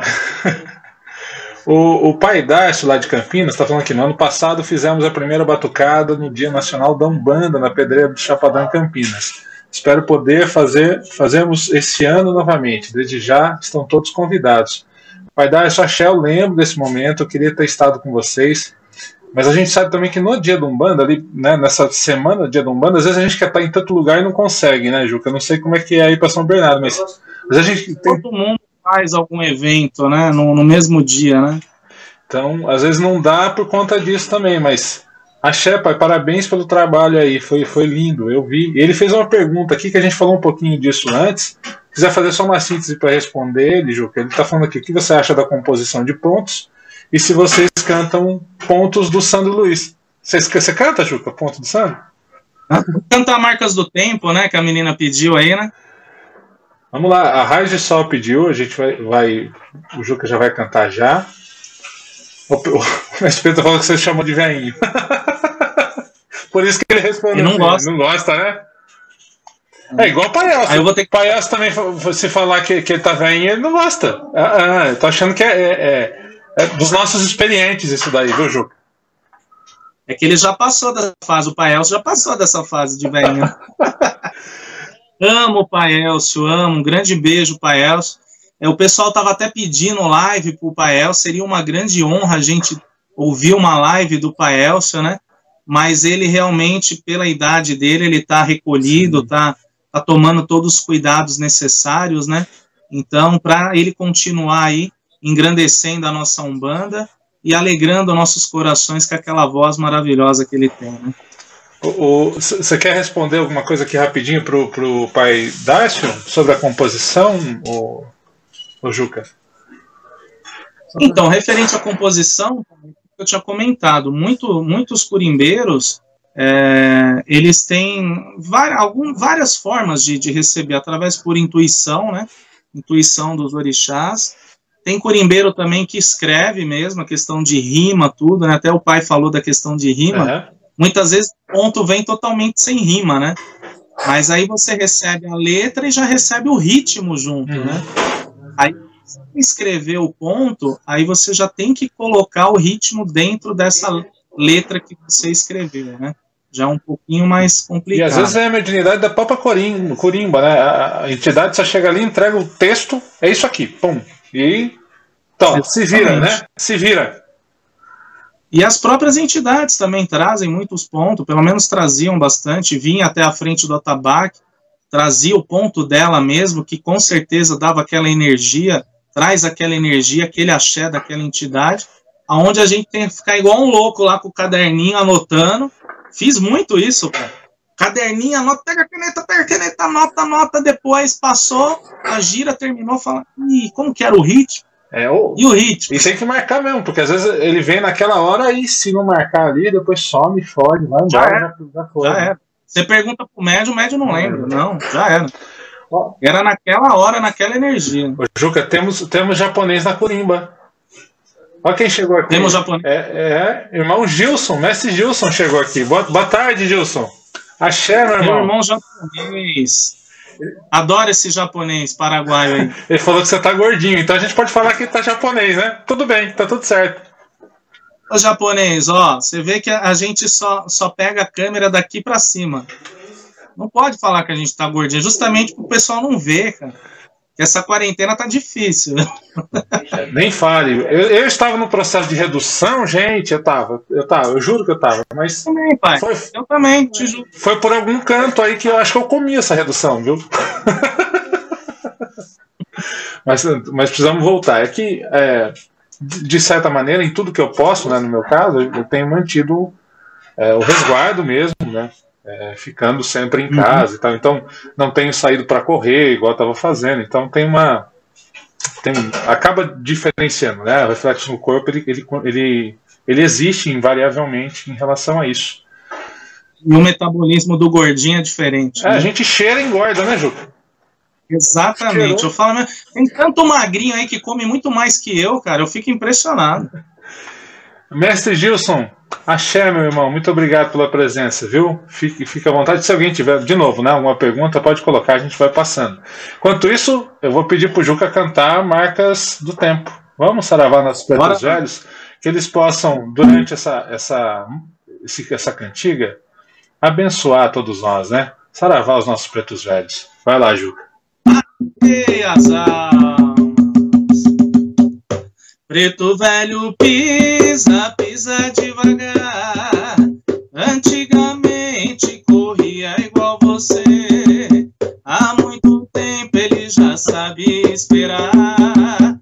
Coisa que hoje você tem que aprender. Oh, preto velho pisa, pisa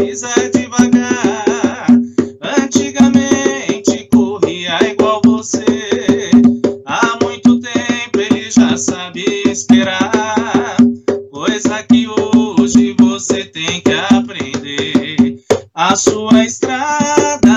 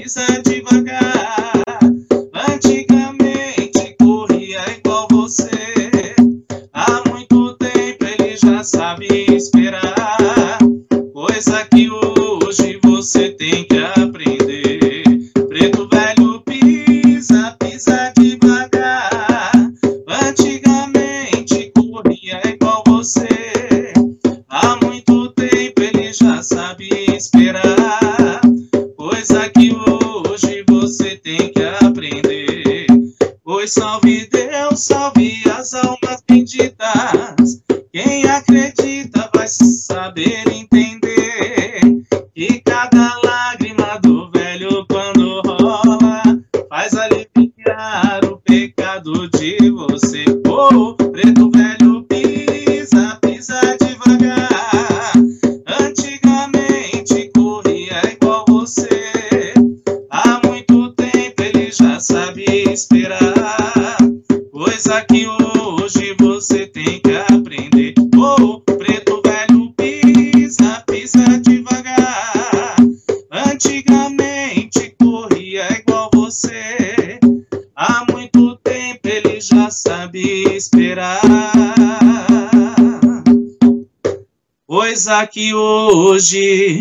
nós temos que aprender.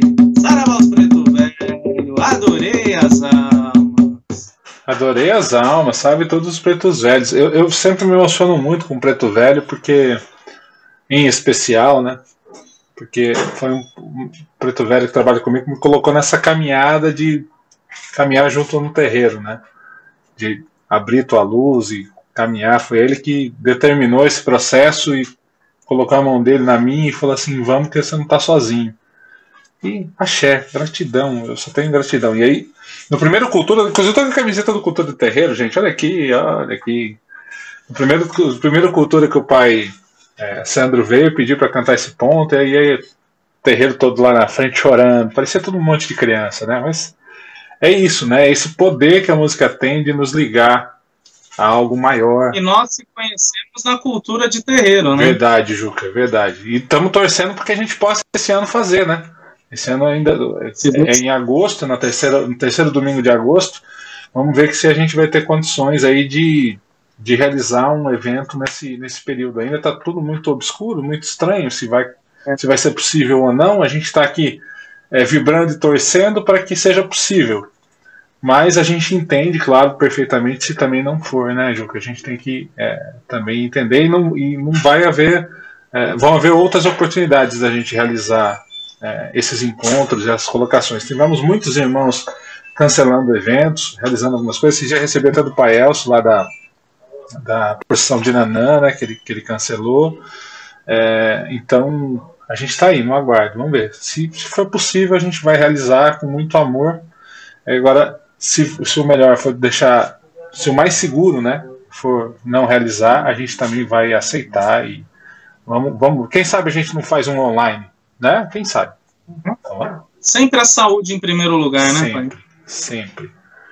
Ó, tem uma, uma pergunta para você aqui da Luciana. Irmão Juca, já compôs algum ponto ou recebeu algum ponto por intuição? Já, já recebi, já, já, já. Mas é, foi aquilo que eu falei para o senhor, a questão da, da, de trabalhos específicos, né? Algum momento que você está passando, aí vem aquela, aquela aquela intuição, alguma coisa assim, aí você começa a cantarolar, as palavras vão se formando, vão se juntando, mas são coisas mais para uso próprio, entendeu? Não, não para mim colocar em gira, mas sim como se fosse recado para mim mesmo, entendeu? E às vezes também não vem na, tudo, até aquilo também, né? às vezes não vem tudo naquela hora, vem um pedaço aqui, aí na outra Exatamente. vem mais outro pedaço. Esse, esse Marcas do Tempo, eu lembro que o Sandro contou uma história, não sei se, se o senhor sabe. Ele, ele trabalhava aqui na, na, na Ford, em São Bernardo, e morava, o terreiro é lá na, na, no Jabaquara. Então ele fazia esse percurso de, de trólebus. Uhum. E, e fazia tempo que ele não recebia ponto, porque antigamente ele, ele fala que estava recebendo muitos pontos, né? E de repente, e, e, você recebe pontos, você não sabe aonde você recebe, né? Às vezes você está no banheiro, você recebe, está andando, você recebe. E ele falou que depois de vários tempo, ele estava no trólebus e veio essa estrofe. Preto velho pisa, pisa devagar, né? Há muito tempo corria igual você. Ele recebeu toda essa estrofe. E, e aí ele ficou assim, falou, nossa, vou marcar tal. E pedindo para vir o restante. E o restante não veio. Ele disse que levou, acho que quase mais de um mês para vir todo esse ponto para ele. E cada vez ele, todo sábado ele fazia esse percurso. E aí vinha um trechinho do ponto, cada sábado vinha um trechinho desse ponto para ele.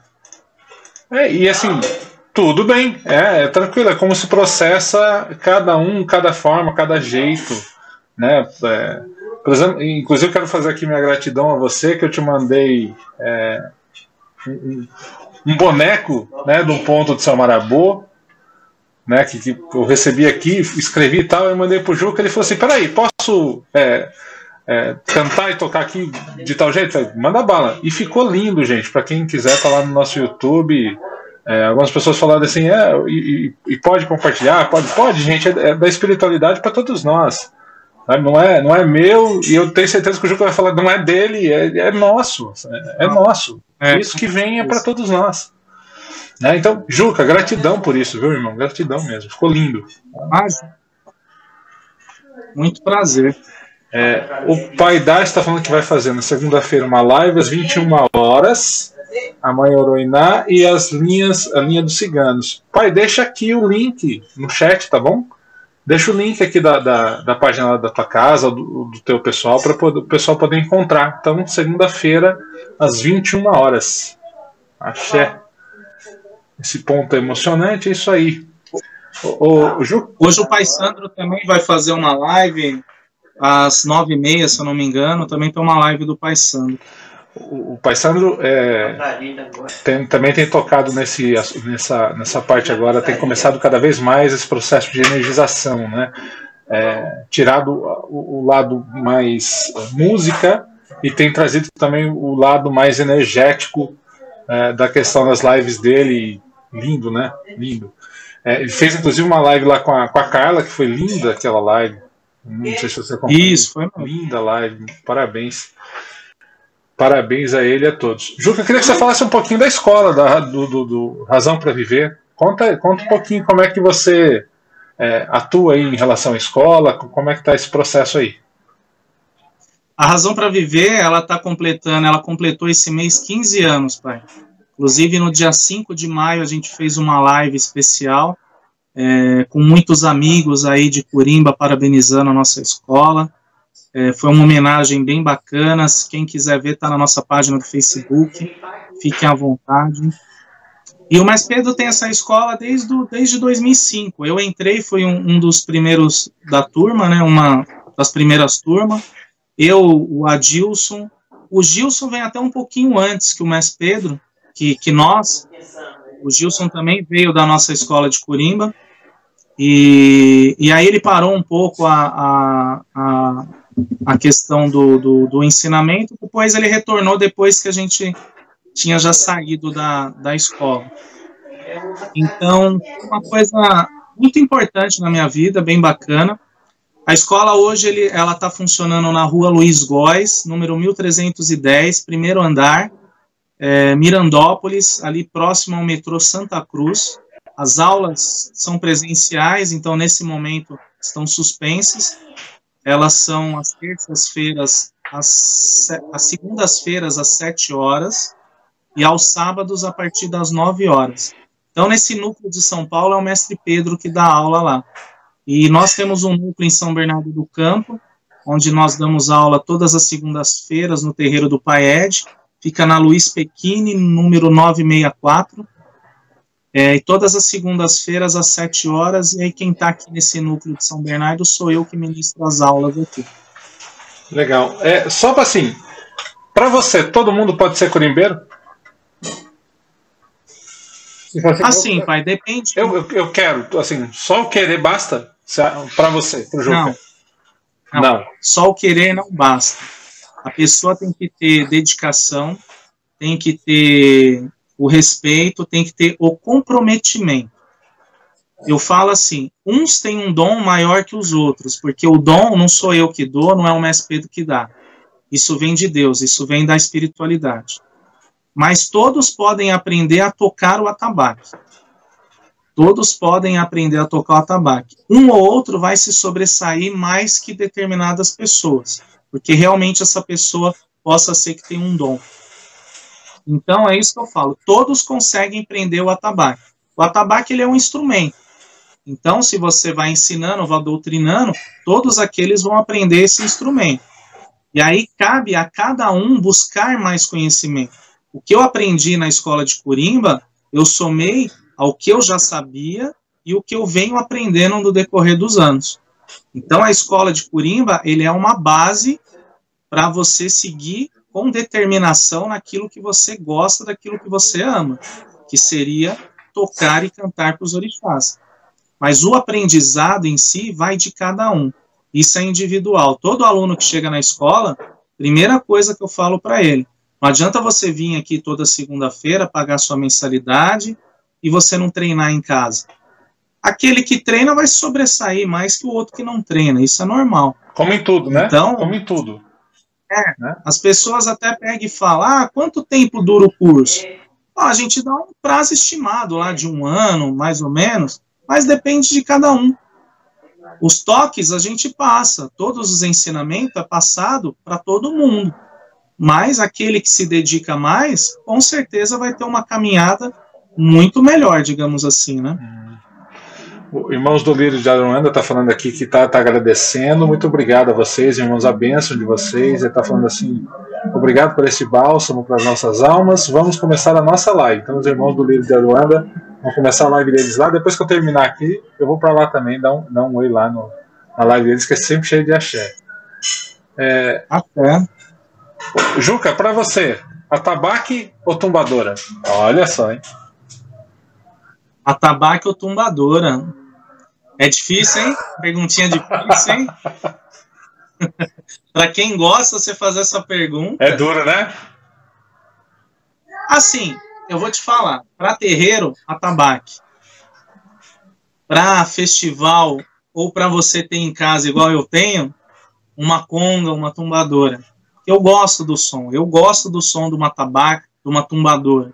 Mas eu acho que para terreiro, o, o, som do atabaque é, é diferenciado, né? A energia que emana é diferenciado, porque uma tumbadora, uma conga, ela faz um som, você só rela nela, sai um som totalmente espetacular, né? O atabaque, o som você tem que ter a mãe um pouco mais para tirar um som dela. Uhum. Sai um som menos potente. Então, para o terreiro, eu acho que o atabaque é, é, é, fundamental, né? Aí a tumbadora seria mais para festival, para você ter como, como, como eu gosto de ter, né? E, e, em relação aos outros, aos outros instrumentos de uma corimba, o, o Juca, o que, que, que, você, o que, que você, o que, que a sua corimba tem de instrumento assim? É só tabaco? Tem mais algum instrumento que vocês têm junto? Como é que é lá? Na minha casa é só a questão do agogô. O agogô ele a gente toca junto. Então a palavra curimba ela determina todos esses instrumentos que são tocados dentro de uma gira. É o atabaque, é o xixerê, uhum. é uma é um agogô, e é um chocalho, tudo isso se determina a curimba, é um conjunto em si. Então, dentro da curimba, se existe vários instrumentos. Hoje em dia eu vejo muitos terreiros implementando outros instrumentos, hoje em dia tem até violão, tudo. Aí equivale da, da, da energia de cada casa, da orientação, da espiritualidade de cada casa, né? Não adianta a gente querer fazer e a espiritualidade não determinar, né? Então, acho que tudo tem que ter o respeito perante a espiritualidade, o chefe daquela casa. Sim, e às vezes alguns irmãos ficam preocupados, falando assim: puxa, eu, eu adoro Corimba, queria Corimba, mas não consigo tocar tabaque, é, não, não, não rola, ou ainda estou aprendendo. Tem outras possibilidades, né, Juca, assim, dentro da Corimba, né? Eu comecei no gogô, pai. Eu comecei tocando a gogô com 13 anos. Meu pai de santo, vai lá, dá, deu a gogô na minha mão, vai lá tocar o gogô. Eu morrendo de vergonha, Fiquei acho que dois meses para entrar na gira para tocar aquele negócio. Eu não sabia tocar o agogô. E ninguém ensinava naquela época, né? Se vira aí, né? E aí você ia pegando o ritmo aos poucos. Então, eu comecei dentro da Umbanda, no meio instrumental, através do agogô.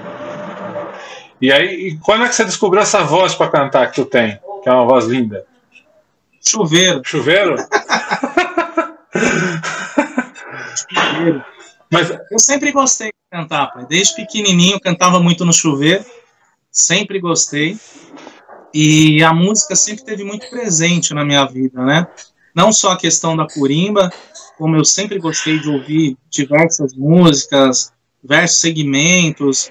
Cheguei a fazer coral na escola, inclusive conheci minha esposa na escola, no coral da escola, conheci minha esposa lá.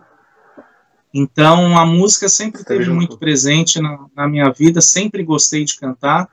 Ó, oh, mas pra você ter ideia, sempre eu antigamente eu era bem mais vergonhoso. Eu, eu participei de videokê, eu frequentava um clube aqui em São Bernardo, isso eu tinha uns uns 15, 16, é, uns 15, uns 14, 15 anos. É, uns 15, 16 anos. Eu fiquei quase um ano entrando no videokê, curtindo, pagava a consumação, curtindo o povo cantar e eu com vergonha de subir lá e cantar. Mas você sabe que tem, tem muita gente, aí eu vou falar no, no geral, né, religiosamente também, tem muita eu gente que tem. Uma vez, mas... Quando alguém bateu palma, você falou, ah, acho que tá tudo bem. É, aí se segue, Na verdade, tinha caído um prato. Viu? É, mas assim, muita gente da nossa religião tem essa, esse receio, né? Essa, essa vergonha muitas vezes, às vezes igual o pai da estava falando assim, pô, eu fiz três composições e tal. Tem que, tem que levar, né? Porque a gente tem esse lado é, não só da, da, da, composição em si, tem o lado da espiritualidade, né? Eu acho que a gente tem que soltar isso para o mundo. tem que, tem que levar essa, esse caminho para esse lado também, né? E dentro da Umbanda, você vai falar de voz, de música, tudo isso. É, o que importa é o coração, pai. É você estar tá ali cantando com o coração. Não importa se você tem voz, se você aprendeu a cantar, se você não aprendeu. O importante é o que está emanando do seu coração. Se você está ali cantando com todo o coração, mesmo desafinado, você pode ter certeza que para o orixá aquilo é uma luz, é uma energia impressionante que está sendo emanada naquela hora. Muito melhor do que você pegar uma pessoa que tem todo o conhecimento, tem curso, tem não sei o que lá, e canta por presidente. Então ali o cara não está emanando nada, né? Está emanando só coisa, coisa negativa, né? É, às vezes você pega, é, e aí eu posso te falar por experiência, né? A gente, a gente passou uns cinco anos assim, sem instrumento ativo, ativo mesmo, uma, fazendo a gira, mas quando você entrega ali, coloca aquilo, aquela emoção vibrando, né? O sentimento vibrando, é, faz toda a diferença do mundo. É claro que quando toda essa emoção vem através das mãos, vem através do, do, do, do axé do instrumento, também é, é, assim engrandece muito tudo. Mas tudo depende, claro, do quanto eu estou vivenciando aquilo e entregando como instrumento, eu como instrumento, para a espiritualidade em si, para aquilo que eu. Nós também somos um instrumento. Né? Sim, né? somos também. Eu falei de mãos, eu, eu, cometi uma gafe aqui, esqueci de mandar um abraço para meus irmãos do grupo do, de Curim Baixar nas Mãos em Itu. O Dudu estava por aí, não sei se ele ainda está. Mas é, mas é uma, é uma, galera muito esforçada lá em Itu que tem feito um trabalho lindo, não só um trabalho em relação à musicalidade, às músicas de terreiro, é, mas também um trabalho social. Né? Tem a mãe Débora lá que sempre também está muito próxima desse trabalho e os meninos trabalham é, bastante em relação ao trabalho social. Então utilizam também o grupo para trabalhar socialmente e ajudar quem precisa. Muito bacana. Eu vou aproveitar o Gilson que está aí, pai. Posso cantar um ponto para o Lorum? Bora! Esse ponto é do Gilson. Gil? Ele passou para a gente, a espiritualidade trouxe para ele. Bora lá, vai que é sua, Juca. Salve, Gilson. Saravá, nosso pai, o Lorum. O Lorum é nosso pai. Para tudo existir acontecer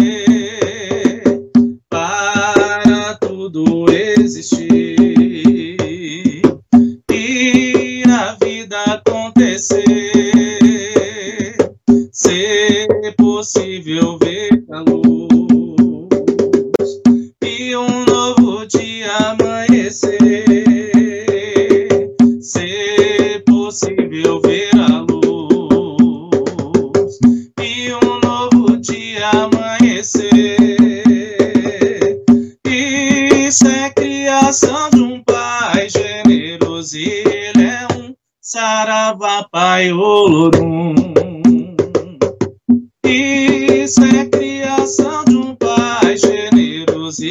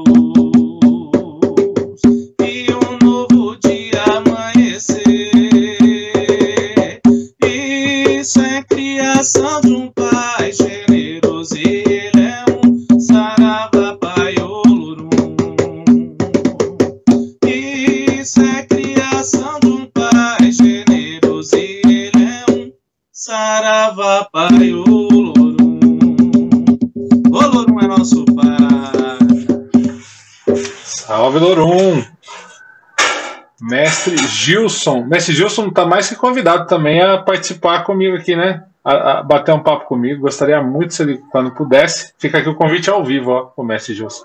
Sabe quando a gente faz esse convite ao, ao vivo, Juca? É que aí a pessoa não, não tem como não falar não, entendeu? É, você joga a responsabilidade para Claro, ele, né? claro, ó. Claro. É óbvio. É, a gente vai aqui chegando nos nossos momentos finais para hoje, Juca, porque senão também você não aguenta, né? Coitado do Juca, gente. Né? Nossa, a gente já está aqui duas horas e nem, nem percebe. Né? percebe. Isso é um negócio legal das lives, né?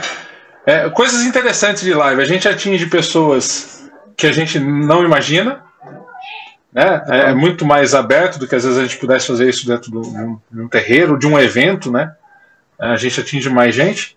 E o tempo passa numa rapidez enorme quando, quando a conversa é boa, quando o papo é bom, o tempo vai embora tão rápido, né, gente? Com certeza. Ó, o pai da está falando aqui que a live da segunda está transmitida pelo Instagram. Muito bem, tá aqui o arroba Tuk Sete Luas. Terreiro de Umbanda acabou com sete luas. Axé, pai da axé.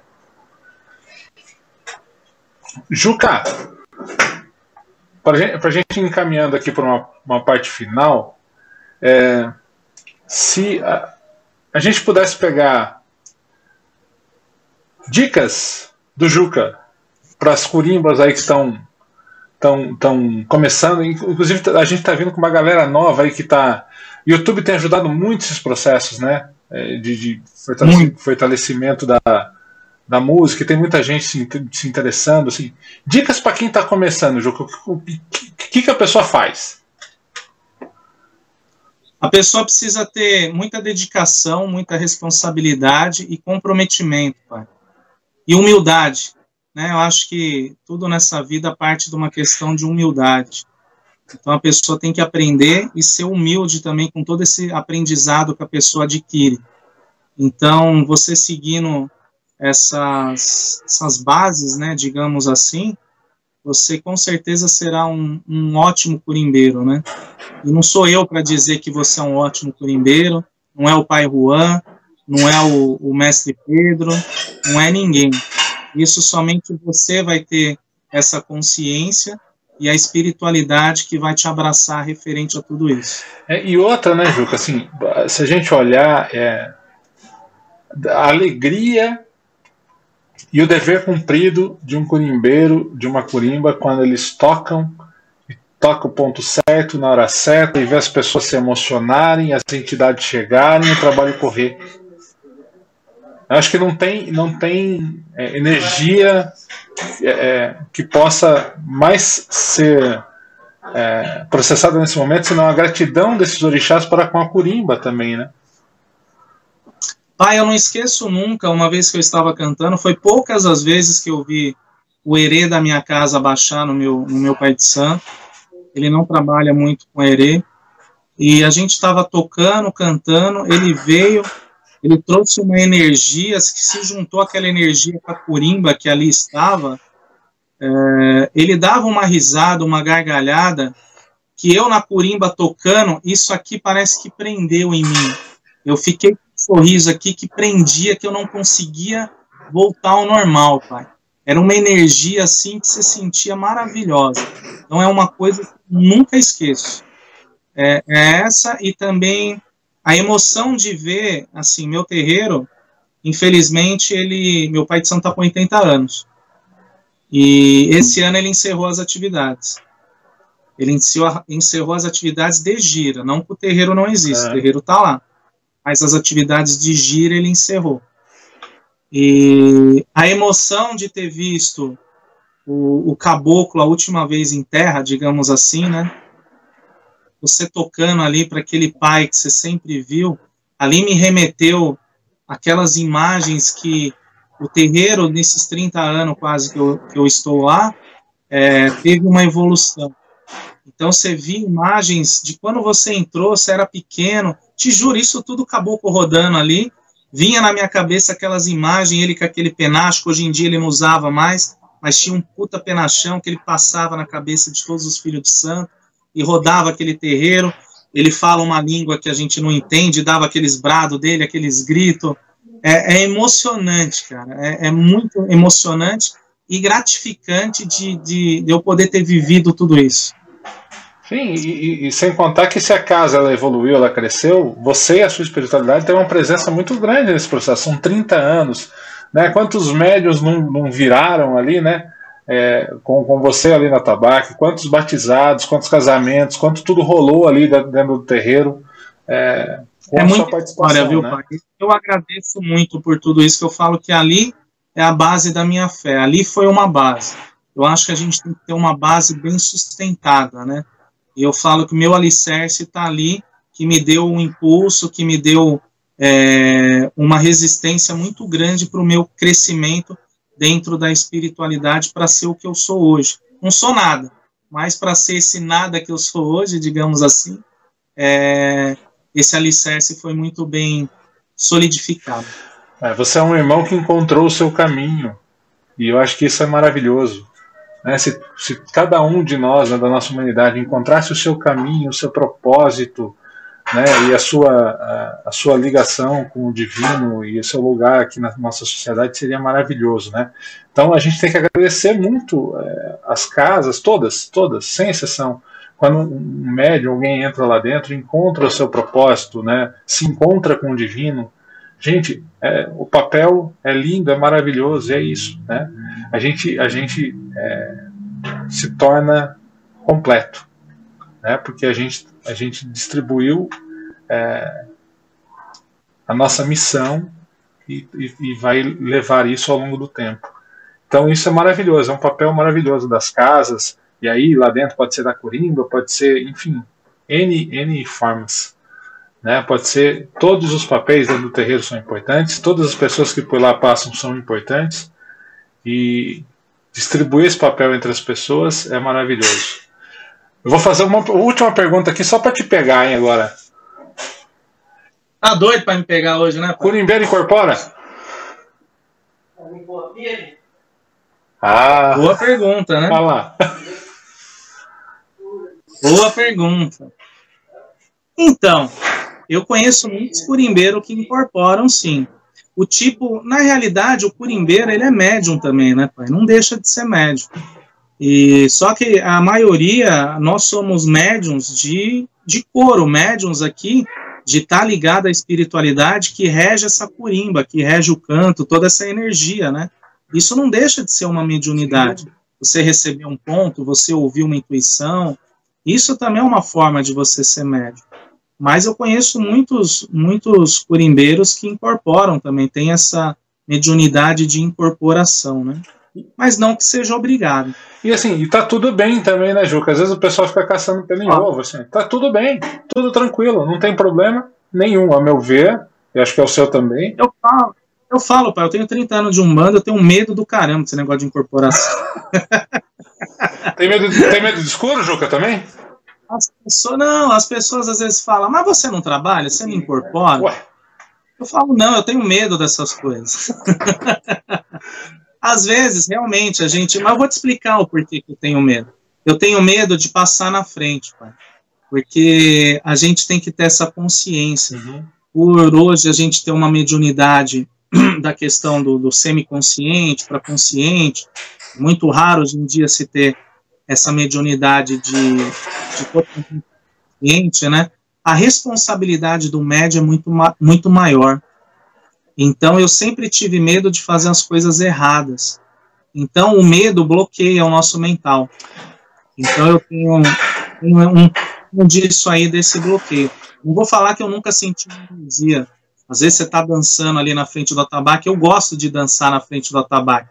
O pessoal está tocando ali, tem outras pessoas. Meu amigo fala que eu adoro ficar passando a bola no atabaque, né? Deixa os outros se ferrar no atabaque e eu fico lá no... Ah, não, eu volto nas minhas origens, pego o agogô e fico dançando ali. E de vez em quando você sente aquela vibração da entidade se aproximar, tudo, né? Mas não tem a necessidade de, de você dar a passagem, e, e eu tenho realmente um medo referente a isso, né? Mas são coisas minhas. Eu acredito que no decorrer do tempo isso vai se abrir, se for é, é necessário e se realmente estiver dentro da minha caminhada. Sim, né? se for as entidades, elas vão fazer, vão te ajudar a superar esse medo. Eu acho que Como tudo, tudo, tudo tem seu tempo e seu momento. Se for para ser, vai acontecer naturalmente, sem você buscar e, e sem provocar isso, né? E claro, é, tem muitos médios que são de incorporação e trabalham ativamente na corrente que tem total medo disso que você está falando, né?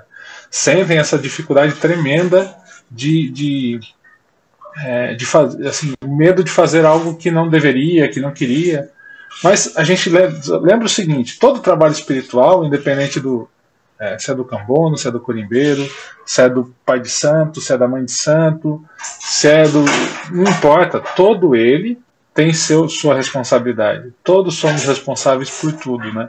Então, mesmo ali, vai lá na tabaque, assim, a, a responsabilidade, eu sinto ela um pouco menor. Você, talvez você sinta realmente porque você encontrou e ali você está com a confiança é, bem é, estabelecida e tudo mais. Mas todos nós temos as nossas responsabilidades e, e é grande, né? São, é, de todos nós somos grandes. Por isso que estamos em corrente. Né? Estamos todos unidos ali em corrente. Juca, eu queria agradecer profundamente esse papo, essa conversa, esse, essas duas horas e lá que a gente passou aqui. Foi um prazer enorme, enorme. E assim, é, gratidão pela, pela, pela amizade, pela parceria, pela ligação, gratidão por, por todo o seu trabalho e toda a sua história. Muito obrigado por tudo, viu?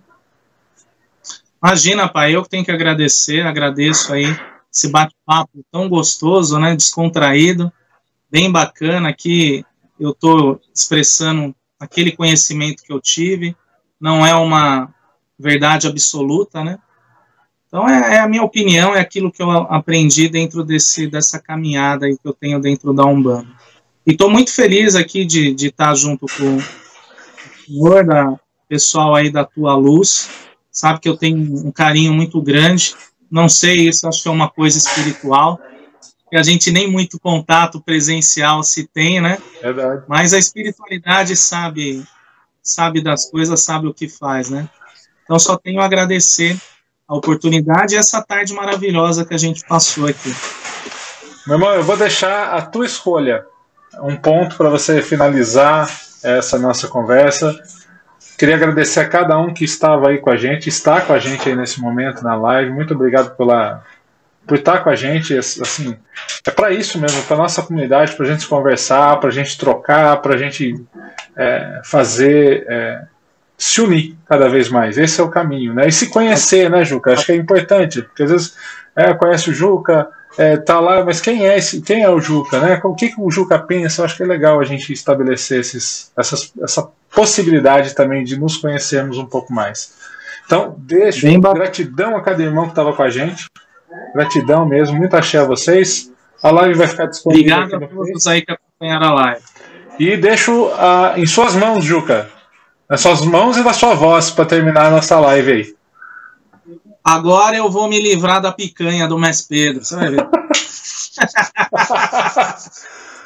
vou fechar com um ponto aqui do Mestre Pedro, intuído pelo Mestre Pedro, um ponto que eu amo, muito lindo, chama Caminho da Umbanda. Esse ponto eu acho maravilhoso a letra dele e uma energia muito maravilhosa, tá bom? Axé a todos aí que participaram. Sua bênção, Pai Juan. Meu irmão, Oxalá abençoe sempre a todos nós. Muita axé para todos. Salve nossa Umbanda, salve! Vou caminhando no caminho da Umbanda, à procura de Pai Oxalá. Pra caminhar no caminho da Umbanda, tem que ter fé em nossos orixás. Pra caminhar no caminho da Umbanda, tem que ter fé em nossos orixás.